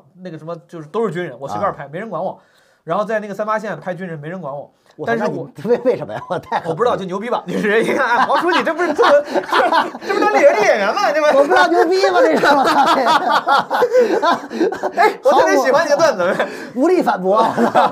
主要是我下来之后，我在他们那个三八线下来那个小那个城市里面，我们吃午饭的时候，我拍到路上一个人，他骑着那种二八大杠自行 车，带着一个人，两个人民军过来拿一枪抵着你 说，你给我说一段，你给我说一段。然后我当时拍那个那个人背后带的那个应该是个小儿麻痹症，就是有点儿呃，就一看就是嗯个低智人群。然后导游就过来说，拍他了说你要把那个删掉。我说为嗯啥？我当时就想很奇怪，我说这是形平象不民好呀。对，他说这个，他说那个人呢，他大概就是啊弱智。啊啊啊他说你要是发，他说万一又流传出去了，他原话，他说我们害怕被美帝国主义利用，这是他的原话。哦那就能理解啊，因为军人是正面倾向啊，对对对对你对去宣扬正面是的倾向没有问题。是的，所以说我当，但是确实除了这一次之外，他几乎没有管过我。我不管拍什么，哪怕因为我之前你也没看怎么贿赂吗？没有给啥都。没有，我觉得还是因为他在规定的路线上拍对，了有可展能展我示们那面个，商业团对是他不就是可以被就被更拍的松呀，有可能他给那那个有可能你拍的就是商业，但就但问是题就是那些东西。但那个路线，你看啊，那个路线首先它的确是，它可能不会让你去这种这种城市，就不会让你去那些特危险的，就对不不就基本基本上。但在但在我的的路线上仍然可不可能每个都是 NPC 都嗯是都是安排好的吧？然啊，后就当让那然个不是，当然不是。对，啊然后就是这种这种情况下，他们管的还挺松的。因为我之前看过有人说，就是在什么广场上你拍垃圾桶，他们就会觉得你在拍这种阴暗面，就把你删了。哦会的会的会的。啊然后我就发是哎哦现我他们就没人管，我也不知道还。是因为你红，不是，当时我就想，我当时的一个想一个想法是，我说是不是大家对于朝鲜这个呃保守克制、闭关锁国的印象太刻板印象了？它其实没有那么，当时这是我的想法，我说是不是其实它没有那么那么闭不是呃关锁国？也也有可能大家愿意看到这种。我当时在那个，我当时在那个圆山嘛，当时我在那个那个酒店里，我就嗯闲的特别无聊，我就嗯走出来，在我那一层就就就是也就是随便看看，嗯我看到一个小的桌子，桌子上我不知道是谁吃剩下的苹果，嗯烂苹果，我就拍了一张，嗯我拍完这张，同时突然看见旁边有一个服务员走上台阶儿看着我，就愣了，嗯啊，我也愣了，我也看着他，他也看他愣看了我，他就什么都没说走下去了。嗯没过十分钟，我导游非常凶的跟我说：“你在拍什么？删掉。”哦，就是就是我们混的已经非常好了，但那一刻他依然脸色一变，跟我说你删掉，这个特别特别凶。这个听起来非常就 make 是 sense，对，因为如果只是在你们之间的小行为，它它就是是可控的。就特别特特特特特特别好，但你觉得那东西没什么，对，吧但这个事儿他他竟然被别人知道了，他的责对任突然就大起来了。他说，万一这个服务员去跟我领导什么对去说对说对没对管好我的团员，对他应该就对就垃圾桶这个东西，或者包括吃剩下的东西，没准你没收，嗯就有可能会觉得不好明白啊。然后我就回屋了，完了出来之后就看，瞬间那个东西没了，就被清了。明白。就是你会觉得，哎，还是一个有这种莫名的力量在在笼嗯笼罩着你，让你就有点那种喘不过哎气的感觉啊。而且当时我很这个是花边新闻八卦，我当我们当时在平壤看那个就是阿里郎那个演出，嗯现在叫什么《国家的力量》好像我们都要看，啊，对对那个。巨贵，那张票八百块钱人民当币。时我们看那一疯了天，恰好碰到中国的这种文艺哎呃团体去那儿交流考察啊，然后我们坐的主席台，除了坐了官员，坐的是什么佟丽娅、孙楠，咱们中国的一些 好魔幻啊、啊！就就是有一些演员，就是正好那两天去朝朝鲜交流，这个不重要，可能，但是我不知道是不是因为招待他们，当时他可能到派去回家。就是可能到的呃官员比较多嗯，后面就这个主席台中间那个主席台区，就是游客肯定坐不到那儿了，嗯最前面是这帮人。后面就是感觉就是一些高官显贵的家属，啊 有一些你明显感觉十三四岁、十四五岁的小孩儿穿着西装，你就感觉应该是官二代、红二代那种。哦然后我就看那哥们儿，我当时就看了几个小孩儿，我就因为离得不远，他们就一直把手机横过来在操作，我就感觉他们他妈在打游戏，就打王者荣耀可能类似的。啊我当时咱他妈是没信号的，然后我想这哥们儿这挺牛逼，他他们是有专门的网络，就是这种感觉那是那是两个生活，就那个人他他穿着西装，然后拿着手机，然后在那玩儿游戏，跟一般朝鲜人的那个生活是完全不一样的。那个也挺挺意外，让我觉是得是是嗯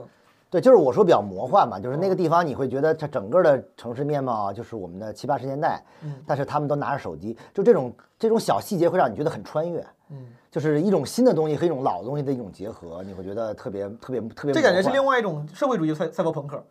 赛博对赛博朋克对是对对 high 是 tech 是 low 是 life，这个是社会主义就是你过的乐社天会生主义活。朋克，对，突然他妈是对对有个智能手机，然后对顶上你觉得顶上再看呃高高 C 不够， 就是对，就是你会觉得它很突兀，对它不应该在这个环境下出现的一个东西。咱们理论上肯定都是不会为了拍这个去追求猎奇的嘛。嗯那除了猎奇之外，你你最后你最大的这种感受是啥？就是你你去看那些普通人的生活，普通人生活最后有啥更细节的感感悟吗？除了那种荒诞感之外，就是我其实觉得他们是挺幸福的，还是我给我的感觉，就是因为没有见过更大世界，啊对，就从是而当地人是很很开心的。就虽然他们比如说有呃在吃上啊，在物质上啊，没准儿没有那么好，嗯但他们的精神上是很很富足的。我觉得这点是挺挺难得的，就很很像 Matrix 一样，就是他给你造了一个嗯世界。所以我那个就是我那个项目也叫朝鲜美梦嘛，就是它其实是在一个梦境当中是非常好，大家都醒不过来，也不愿意醒，就在那里边儿就是很很开心的生活啊。嗯明白。没准他们觉得这个这个这个世界跟我没有什么关系，或者也觉得这个世界没准没那么强，我们也很强啊，他们也会有这种这种想法啊。对人家老老说嘛，说不快乐的什么根源是知道的太多，然后能做的太少。对对对对他们就知道的不多，那可能就没有那么不快乐。他们等于是一个绝对封闭的一个领域。你去古巴这个应该是更早的事儿，是吧？更早的，对，去古巴好像一六年还是一七年啊，啊，对差不多，我应该是一六年去的，就古巴就完全不一样了。古巴你看都是社会主义国家，但古巴就它的那个就是明那显个更那个那个颜色色调就更明亮一就些，是美洲的基因就是在里边，在骨子里，就是就就属于那种啊，是就是他不会有人管你，不会有人去限制你，那个时候是你旅游顺便拍的吗？还是出差顺便去？就是旅游啊，专门为了去那个地方拍的啊我问到古巴这个项目，我就顺便多问一些对摄影的问题了，啊，因为我当时看你拍的时候，我应该是有个。我我之前网上看过一个稿子，就可能问关于这些方面的问题，嗯你是会讲，你说看到一个什么人，然后你想去拍他怎么怎么着，嗯，就这个事儿，怎么锻炼出这种街拍的素质脸皮？就比如我要是作为一个游客， 我看你拍那个东西，我觉得好，我也想拍，这就不好意思，就不好意思过去。啊而且你英语是很好嘛，你过去英语是并不好，你怎么去跟人就是 make it happen 呢？我表情很好， 我表情很丰富， 用言语获取 我的了别人我信的任身，体表情很好，怎么、就是怎么干的？这都这个事儿，就是这个没准儿就说起来比较话比较长了，因嗯为我有时候在我的自己有时候会有一些课程的时候，我会讲到这个事情。嗯就是我一开始比较幸运，就是我最早最早拍人文，我是去的印度。嗯，这个没准儿对于我人类就是对于拍人的这种恐慌感没那么强，就是我的心理阴影没那么大。我去印度的时候，我当时就是想，呃，想去那儿玩儿，结果所有人都特别热情，完了嗯就对都让我拍。他们希望你拍他，是不所以是我拍完之后，我觉得我我是拍人那么生动呢，拍人比拍风景要好很多，嗯拍人才是 number one 才 牛逼，所以我就开始觉得，哎，人文才是我没准要要以后要发展的这么一个方向，是对，所以我就开始就是以人作为一个重点，我觉得人是具有故事性的，嗯是具有感情色彩的，是它能很生动的，还能让人看很久的，嗯所以我当时就开始拍拍人，但是其实。每个国家、每个每个地方的人都不一样嘛，很多地方的人基本上都是排斥你拍的，嗯比如像日本啊、像美国呀、他们对于人权呀、对于这个肖像权很重视的。嗯，人与人之间的边界嗯感比较对强，对，就是他他不太，其实按理说，呃，尤其是拍孩子呀，他嗯们是很、很介意的。对对对对对对但是我一开始去的，呃，印度之后呢，我就觉得其实就是还。因为还挺印度的热情给了你一个对，给很了好我的信开心始，，啊所以对我就慢慢慢慢地开始就是去去，呃，去拍人，拍人的时候呢也尝试跟他们沟通嘛。嗯，虽然英语不太行，但是。对，就是国际语言，就是大家就是你来玩儿的，大家也不会对你有什么恶意，对吧？ 你你你长得也人畜无害，对吧？对吧？你长得还是有我觉点得这个有点还争议的，行啊对 吧？人畜无害这个词儿还是有点争议的，哇如果需要的话，我也可以说一些脱口秀， 做一些表演，对吧？嗯就是还就是还行，就是所以说嗯拍了一些国家，就是当然也有一些很不友好，比如像像俄罗斯啊这种地方，嗯然后日本日本其实他们是比较客气的，但是他们还是很客气的让你删掉照片，就是还是就不太希望我懂希望。我懂我我印象比较深的是在在冰岛拍照，嗯，冰岛那地方也没什么人，我当时去个岛上，然后拍我也在没对，也没什么人，会有谁 然不后愿意你呢我在很远的地方拍了一绵羊不愿意个拍了一个小屋子，小屋子前面坐着两个人嗯，那个人就在我的整个画面中呢占着很小的像素。嗯，他看到我拍他之后嗯，大概我觉得他离我应该得有将近一千米，然后奔跑过来了，然后奔跑 过来说说这是我们的私人的生活，你能不能删掉照片儿？那眼神儿也不错就啊。他们会那么注重肖像 权，但其实根本就看不到他们。就是所以说，就是每个国家都不一样啊，像印度啊，像古巴呀，像墨西哥呀这种地方都是、都是都是很无所谓的，就是所以你嗯越拍热的地方越啊无像所北谓，京越完美冷是越冷的地方越不行。 我我去年呃前前年了，去墨西哥的时候也是，就是会有人上来说，哎，你能不能给我拍张照？就是你不拍他们都不高兴，对说你为什么不拍我？有那个高中生小女生穿着校服说，她说对我能不能跟你拍张照？就是他们就啊，对对对，他们就觉得很多这你样你来到这儿就是一个挺奇怪的我事儿。作为一个 Asian 男性，就从来没有受过这样，真的，我没有 Latino 的女的要拽着给我拍照，你知道那种心里的成就感吗？那你啊比我一个同学幸运多了。我一同学是公派留学生去哈瓦那大学上学的，嗯嗯他说他刚去那儿上学的时候，就有人说你能不能把你脚下的耐克鞋脱下来给我？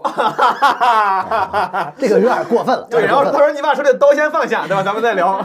他后来再再去回去回学校的时候就不穿什么耐克、阿迪这种鞋了。啊他说那儿人很喜欢耐克鞋嘛，很喜啊，欢他就穿点什么这个有点过没于牌喜没欢牌了子的鞋什么的。我当时去一个叫纳卡的地方，纳那卡个这那个在地哪儿方啊，那个地方是在阿塞拜疆的一个边境的一个小国你。那个亚美尼亚那个项目里面拍的，是不是？，对，它算是一个飞地，等于是哦它是不被世界承认的一个呃一个国家，它自己自封为国。完了之后，它就是想独立出来嘛。嗯然后之后就是那个地方也是经经经常战乱嘛。嗯然后我当时去那个地方也是就是去玩儿，去玩完之后，我去它那当地的一个美术馆，嗯还是一个博物馆还是什么什么什么东西。我进去之后，当时正好赶上他们当地的学生去那儿，就是那种算是去那儿玩儿或者去那儿看。嗯他们看到我的时候，他们就是那种惊讶的表情，嗯特别夸张，嗯就感觉你是一个外星人一样，就是你、嗯，就我们这个地方怎么会有一个亚洲面孔？对，他们都没见过，完了他们就会还不穿先衣是 服，我没有没有不穿衣服，没有不穿衣服。先是惊 讶，先是惊，先是惊讶，嗯然后再是退缩，再是试探性的围过来找你拍照，嗯然后再对，在最后再说你能不能把衣服脱了，一块儿拍照。 就是我觉得我好像太封闭了，就就那个地方。是是是，就像我们很小很小的时候看咱到们外中国人对咱一们样中的国那经个心历情过这个啊。阶经过段。这个这个这个，你们感谢改革开放，你对你吧？们让小我小们学的时候学校没教吗？说如果见到外外国人不要不要围观不要围观， 对对，对对对不要盯着看。 中中中国是经历过这个这个时候的。对对对，那那我就问细节操作啊，就比如说你现在就在街上碰了一个想拍照的人啊，你会过去跟他用用反正肢体语言也好什么，你会跟他说我能给你拍张照吗？是就是想要尝试传达这个信息，还是说你会先不说，先拍拍完之后再对我会有一个，对我会下意识的先去有一个自我判断，就是这个人哦用不用说，用不不用贴打招说，呼用不用说？对对对，如果不用说的话，就我就会就去干就完了。哦对我有几种几种情况，第一种情况的话，我会以非常快的速度去拍他，拍完之后我就走了。嗯，他有可能会很懵，就还没反过来呢，对我就人走走了。 对他想骂我的时候，他就我已经走了，对吧？嗯还有一种就是我觉得还挺好，我就拍一张，拍一张我就会冲他微笑，或者会我我我会上去跟他聊两句。然后呢，这样的话也还行。嗯，还有一种办法就是我觉得这人不太好好办，我我没准我会先尝试先去跟他聊。嗯，啊，他又觉得哎没。比如长得比较凶，对吧？但是其实一聊就能发现是一个特别温温柔的一个，内心是一个少女，对吧？完胸前两把两把络腮胡子那种那种护心毛，但是其实哎说哎你哥这个 哥 fine daddy，对 就是对哥哥什么那种啊，对我就哎对我背心就儿粉哎色我再跟他聊一聊，对我再去拍明，白哎就会就是你会根据不同的人会去有一个不同的这种方式，啊这又说到，我觉得就是一冰有这种 street smart 的能力，嗯，有有些事你儿非常有，他可能非是常没有的。哎，你跟他走路没有发现吗？就有人你跟他走着走着，突然发现不见了，然后就在这样拍，然后迅速就离开了，嗯，就走着走着开始拍，就看到一个东西的话，你就一定要拍掉，就是一定就要是无无无声无息，就没有拿相机那个过程，就是你不知道他从哪儿把相机掏出来的，嗯就感觉是长在身上的一部分。我发现我认识很多人文摄影师都有这个技哎，能。你现在身上，你今天带带带相机了吗？嗯没带啊，所以说你现你你，那你就会用手机手机拍。对我手机我也拍啊，对啊明白啊，我听起来你去过挺多非发达国家啊，甚至是可能会更乱一点、比较多。比较多。有遇到什么危险，或者你怎么去避免危险？我真有过，而且而且这个就我这个例子在很多地方都都说过。嗯你说，就是我最遇到危最危险的一次情况，嗯反而是在发达国家，哦就是在日本，哦，我我对我听啊，过，歌歌舞伎对对，那被个被歌舞伎的雅姑仔被被那个黑社会追杀，我操，追着跑对吧？但最后他追追着追跑上追上你了吗？追上我来啊！然后让你删了把照片儿，是吗？啊但你就是因为我拍没照有拍，其实我哦我当时是走到一个就是一个他们的一个地盘儿，嗯就是也是无意中啊，谁也不想。完了，我就看到一个一个画面特别好，但其实有一个女孩在在蹲在地上，就是翻包嘛，完了上面有一个大海报，嗯就特别特别棒。我想我我我就特想拍，嗯就是我后来我后来我觉得那个女孩有可能是他们管辖的范围，嗯然后我呢想拍但没有拍，只是相机举起来之后刚要拍，嗯他们就围过来了，就有六个人，这六个人呢就是不是高级别的黑社会，不是穿西服那种，嗯是穿花坎儿的那种，就是有点低级别那种小混混儿，对吧？就是不讲规矩的，对吧？完后他把你一围。也不跟你说英语，也不跟你聊，就是你跟他说什么，他也不管，就是上来就是那种无啦，本该路，就那种他推搡你，哦抢手机，我操！当时我巨巨害怕，但是他们万万没有想到，哦，他们六个人把我围住了，我我还能还跑嗯可 以跑。他们觉得你我已经傻了，就我已经就疯了。但我当时觉得不行，我说必须得跑。不为能什坐以么？待毙。嗯因为手机如果被他们抢走了，我什么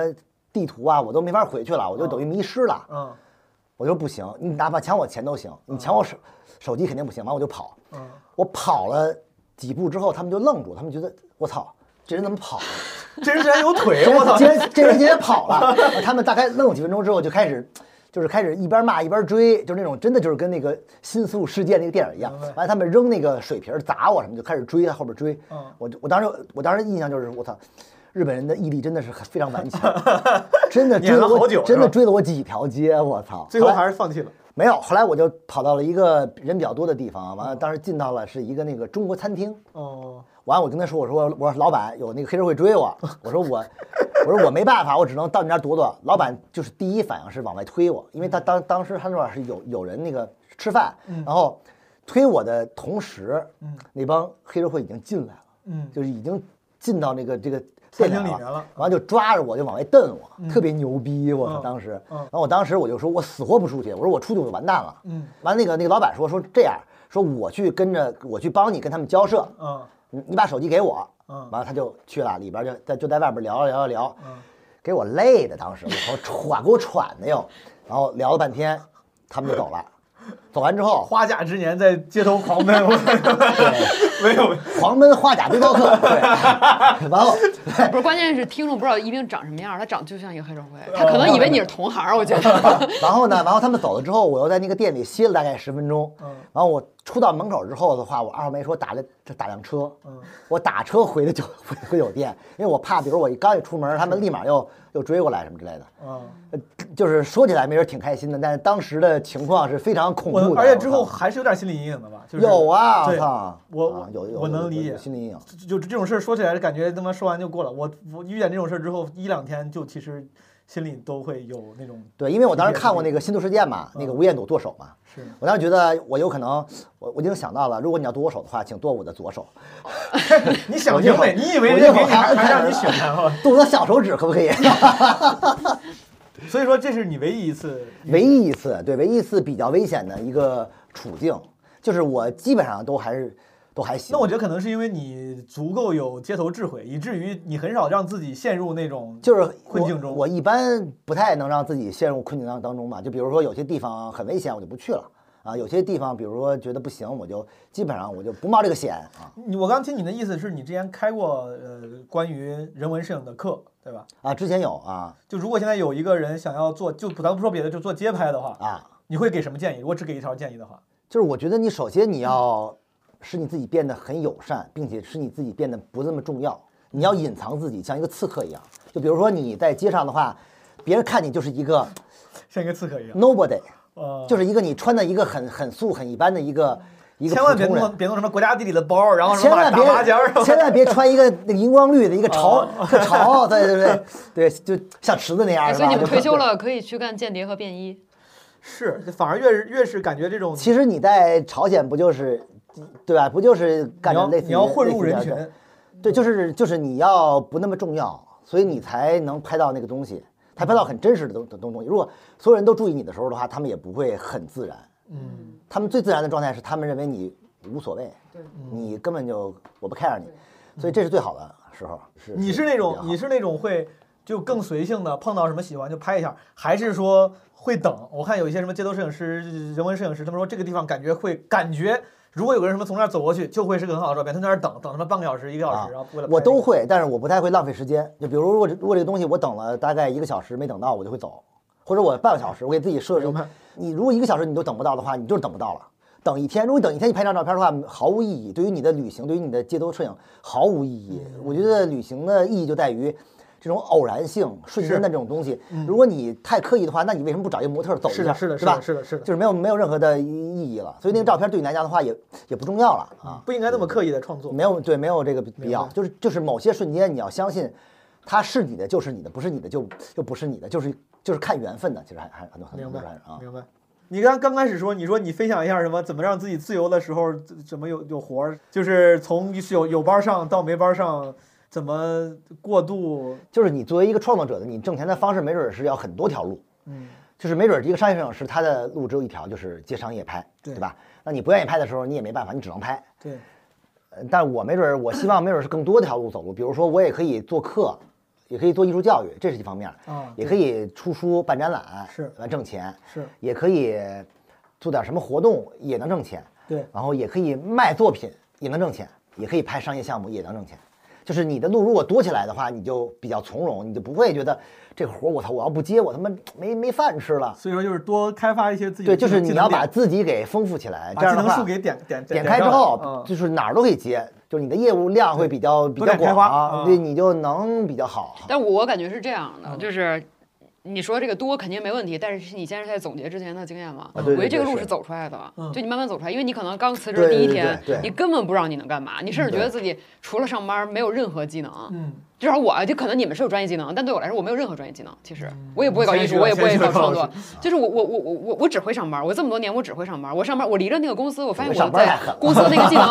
能没有用。就你得给我，你会写 PPT，你会写啊你会写邮件，你会写日报，没有用啊！你输进去，你你写给谁看啊？嗯所以我觉得这个路是你慢慢走。每隔半年。自己必须给自己写个三六零，要不对，然就心里是你不舒服。你你你第一天可能觉得我什么都不能干，那你就从你仅有的会干那个事儿就开始所以你会一点发点现往外干，然后一点点你就可以干别的活儿，因为你这个别的活儿可能你都没有想到自己会干这对，个。所以你会发现什么叫技不压身，就是说，嗯对对对就比如对说对对我对在我在集合录过节目，嗯所以我的这个表达表达能力的话可以做客，嗯，因为有些摄影师他没准只会拍，他不他不会啊不讲，会说，嗯，对，所以没准儿就是这没准儿就是你的旁支技能树，你对你就点开了，那你就说你又可以能聊，嗯，还有就是比如说你就是你你你有一些某种沟通的这种这种这种技巧，嗯，就比如说你可以周游在很多很危险的地方，能拍到很多东西，这种方法也是你的技能，因为是很多软某技能嘛在某种情况下会让甲方很省心，因为很多甲方就是说你拍这个吧，嗯，他就不管你你怎么拍到，他不说。是，但是有些人就拍不到，就是哎呀，我拍完之后太费劲了，对我嗯拍拍不了，这活儿接不了，接不了这活你儿就能接。啊但我没准觉得，哎，我没准通过这种方式我能拍到，那就是那这种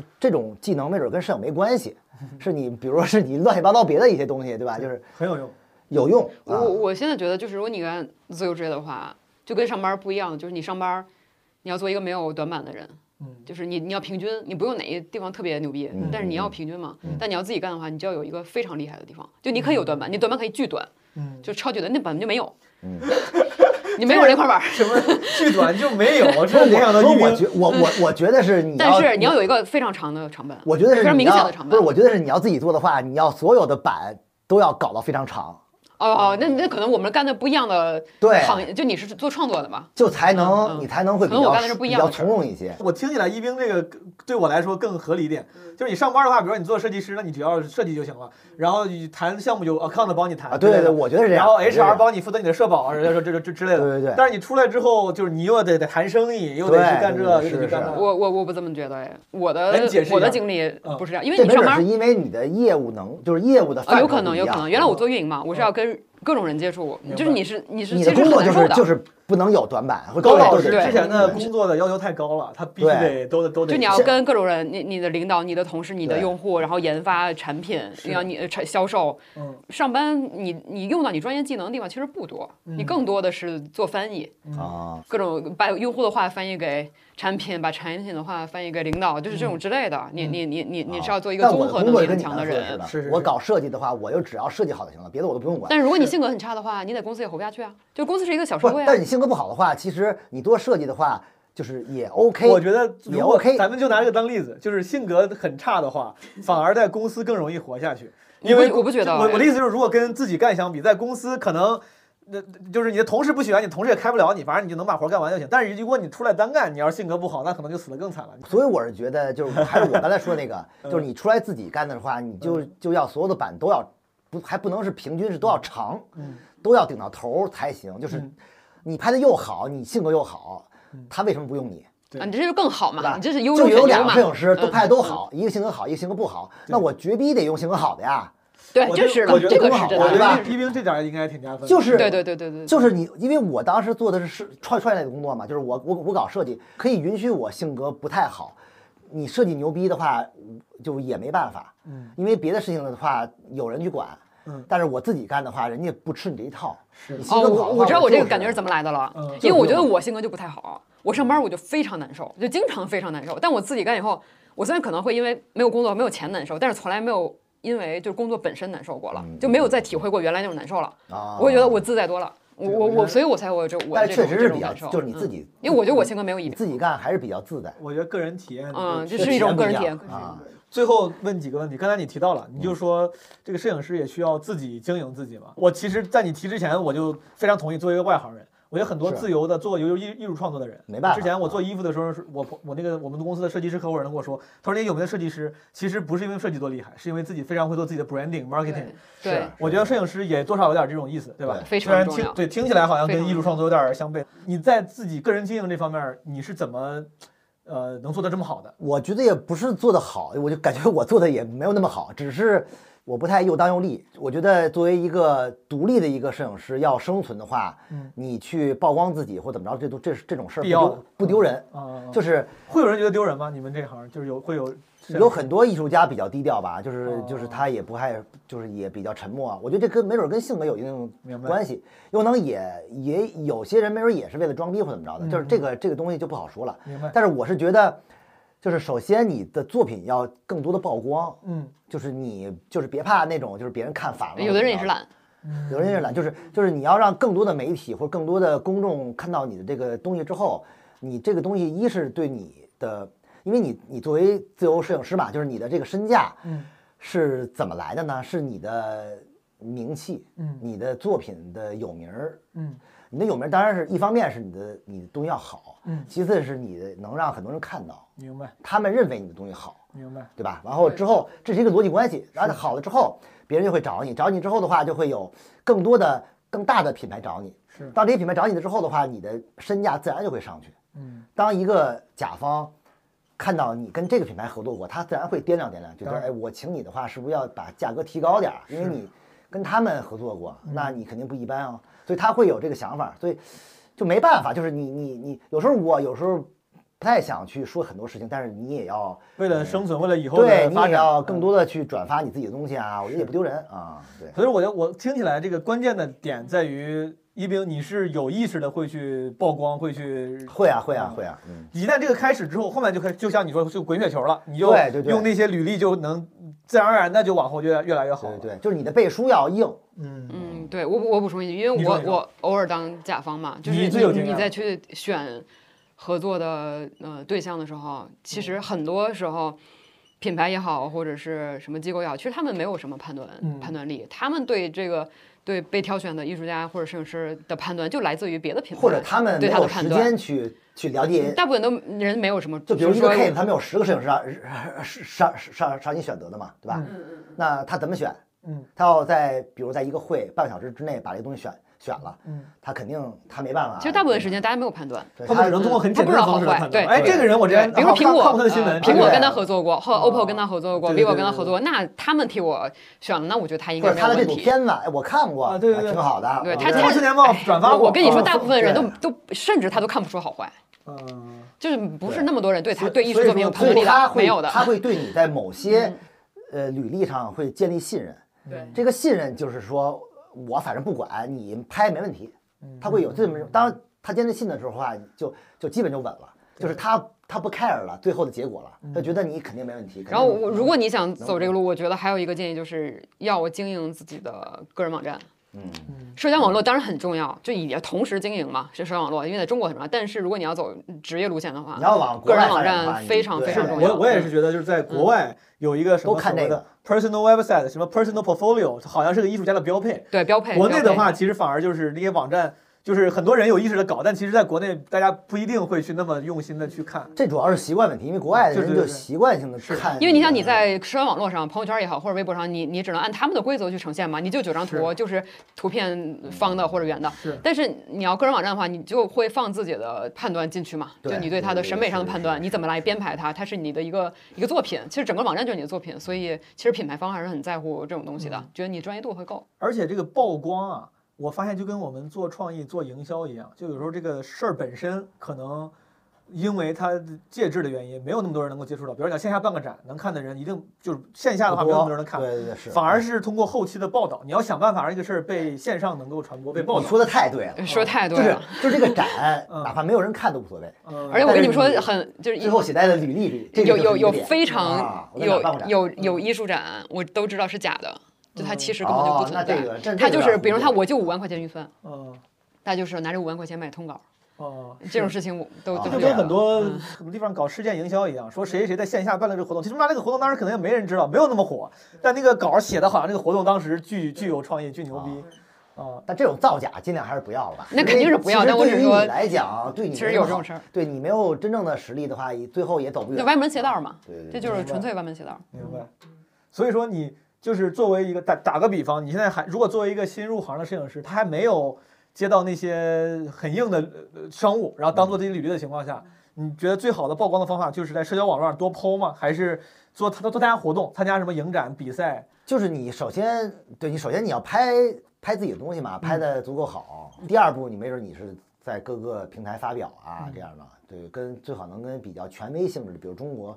权威性的假杂志啊、三影堂这种，对这种机构，嗯哎，他们其实。呃，会会让你更快的进入某某种某种领域被这个业内的人对就所对对所所所以熟知，嗯。对，所以就是你尽可能的，当然如果你没有这个实力的话，你也能，就是你也要在别的地方多发多多曝光啊。我觉明得白这个这个这个这个没有什么坏处。我再问一个，我这这个问题问你俩啊，我发现我我心里那些拍的好的艺术家、摄影师们，甚至可能甚至画家，反正那种艺术家，他们会以项目的形式整体呈现自己的作品。嗯嗯嗯，这个事情，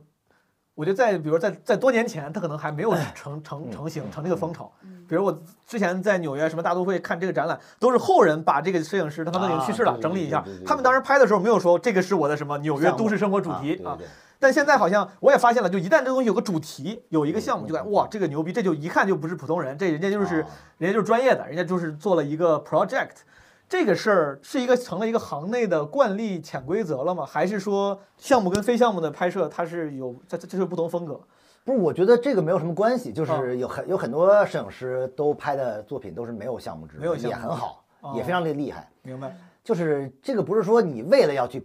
要去怎么样，你拍一个项目，因为嗯我们看到很多摄影项目也很水，是对吧？你如果你没想好，你就拍，是首先一是容易夭折，啊就是你拍到一半儿，你觉得我操拍不下去了；嗯还有一个就是你就是拍出来了，别人一看你这拍的什么玩意儿，没有反而没有会诚意，在取巧，你反而会起反反作用，所以就你以为会怎么样，其实反而会会不好。所就以你我基觉本得功也没打好，花活儿对，玩我挺觉得多你。还是要真的要去，就是如果看你想表达的是不是真的需要用一个对项目来就是呈你的现。内核是是是啥？如果你你的内核足够硬、足够深刻的话，肯定会有很多进行报道啊，就找你什么的。就是不是嗯你去往想着办法去往外推销自己，而是别人去找到你，去求你去怎么发表之类的。你的最近的这些年的很多作品都是你自己也是会用项目制来呈现嘛？对啊是因为你想表达的就是可能一张照片承载不了，你想表达的是一个主是是对对题对，它不得不用很多照片来呈现。因为我的视我的视角变了，我的那个表达东西也变了，所以你肯定不像以前那种快照一样的了。嗯，像以前其实就是呃一张一张的那种街拍嘛，是那现在其实你的拍摄东西也不是街拍了，嗯，所以也没有办法去用那种方式去表现了。所以我就觉得这个是很自然的，就是你想表达什么东西，个我这东西就我很外行的问题啊，所以说，那你像早期那些牛逼的摄影师，他们为啥就没为他们就没有这个习惯吗，没有这个意识嘛？就是他有们，啊。其实以前也有很多摄影师项目制啊，都有，是吧？啊，对，都有都有，其实都有。呃，像你像像马格南这这帮摄摄影师比较偏不是项目制的，明白。但是你看现在由于你像什么布列松这种，他们拍过什么一个系列一个对，项就是如果你能把街头快照拍得很牛逼，那也可以，也没有问题的。明白。嗯不是说你非要搞个什么项目就就特特特牛逼了。对所以所我以这说很外行，我确实是只是不因为知道有的人他要拍东西，他必须用一个项目把它装进去，比如明白说。那这一百年前就有啊，这都更老对的对庄学本就是拍人类学那种东西，它也对有当啊，然对当然吧？对，就是就是看你要拍什么东西吧，嗯怎么表达。因为很多人他拍某个项目，他其实摄影只是一个媒介，他其实更多的是想，比如说想表达一个事儿。明白。他只摄影只是没准是他的一个手段，比如说很多人说说说这个事儿，我可以用文学的方方法说，我可以唱一唱首歌，有人是拍视频，啊对，有人拍拍视频，那我用平面这个东西表就是说一个事儿，那他肯定是一个相互明制白的一嗯个明白。当时我看你那个一公里跟那个朝一千米嗯朝朝鲜美梦那个，就因为你当时在咱群里发的有 PDF 嘛，我看你整个从排版到前面那些文字的补充对。嗯都很完整，这个很重要。就那些排版啥的，也都是你自己搞的，你自己要你就觉得我要把这个事儿弄成一个我自己的作品，就是对，这个其实就是跟我以前拍的完全不一样，就比重变了。以前我拍，以前我拍照的话，把所有的这个精力会花在前期上，就是你嗯怎么拍好它。对，呃，拍项目制的话，会花在你一是创意阶段，嗯就是你想这个这个概念角的度阶段啊，还有一个就是其实更多的是花在后期的排上，嗯你中间拍的那个过程已经没那么重要了，嗯，就是已经引引的很很低了。你说一个事儿，你怎么说？你是以一种叙事文的角度说呀，还是以一种散文的角度说，还是以一种诗歌的对形式去说？是就是你怎么去表达这个事儿了，对吧？所以说这个没准是你在排的过程当中你能体现的。朝鲜那组真的排的也很好，是那个排版排的非常好。对，它那个设计的也很也很也很好看，很高级。我记得当时我记得红底儿金色的字儿，对吧？啊，我对对记对得对，就是比比较，名字起的也好，我当时我在群里我就问我说你这是就就怎么设计的这么完整，就是搞得。所以这个东西你自己排好的话，对你以后出书啊或者出什么东西的话会比较有帮助嘛。就你不用再去花心思再去考虑这个事儿，因为这个事儿已经做完了。比如说这嗯个这个呃还是外行问题啊，你做做这个项目，你说你后期排的时候，其实都是很讲究的，你的顺序哪个在前哪个在后，然后甚至对在某对对某一对页里面它是对嗯哪个大哪个小，这都是你自己的个人意志的体现。对吧是是你是得花时间是想是。是，这个东西没准花的时间比你拍照时间还要长。你要把它打出来，摆在地上摊一地，你要去排啊，去摆啊，去反复看。然后你看不了的时候你就睡一觉，第二天起来你就再看，你就没准会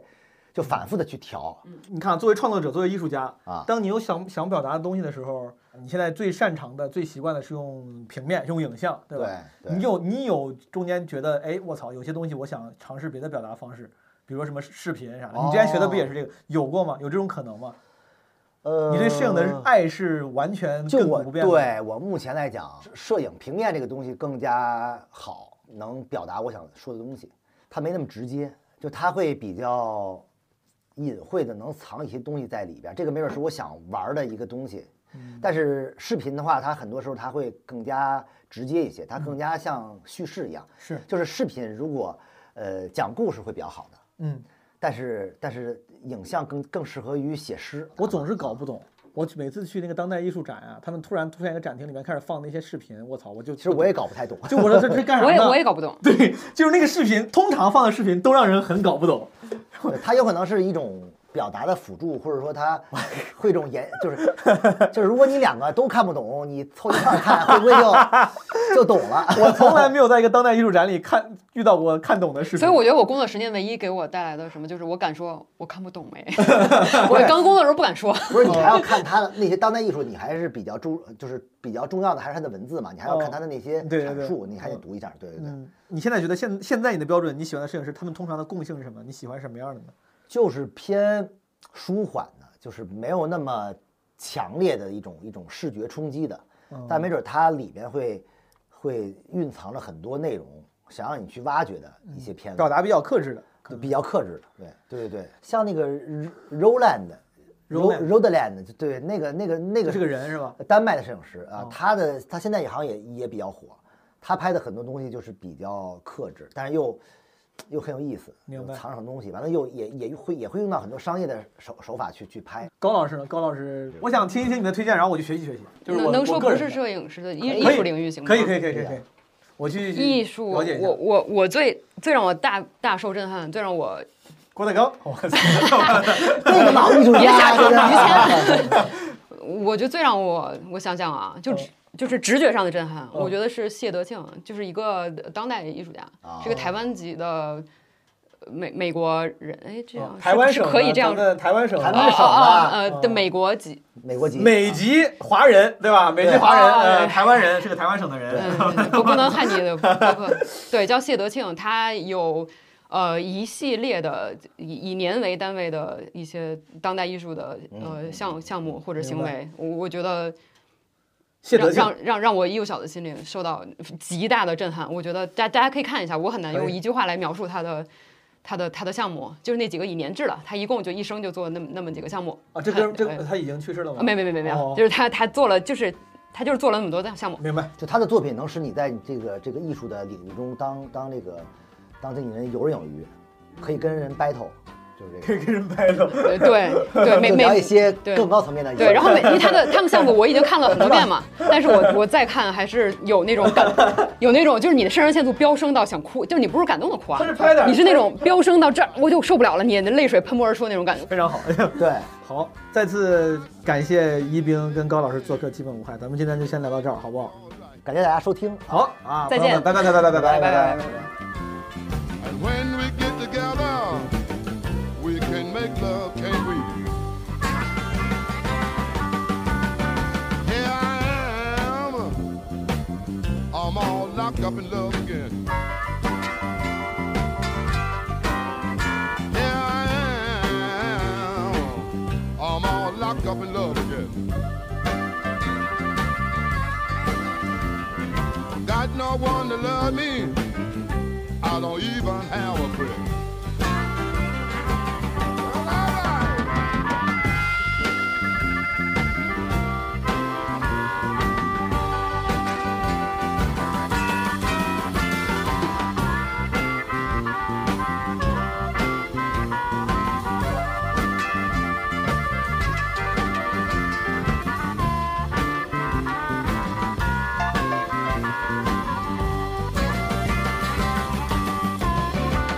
Baby, won't you let me hold your hand?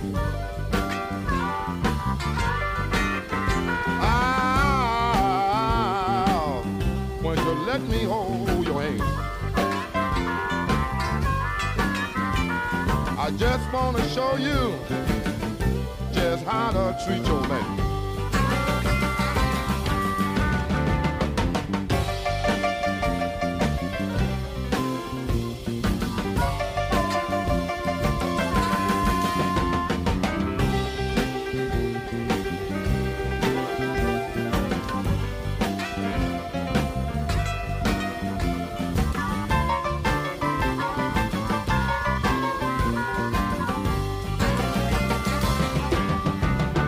I said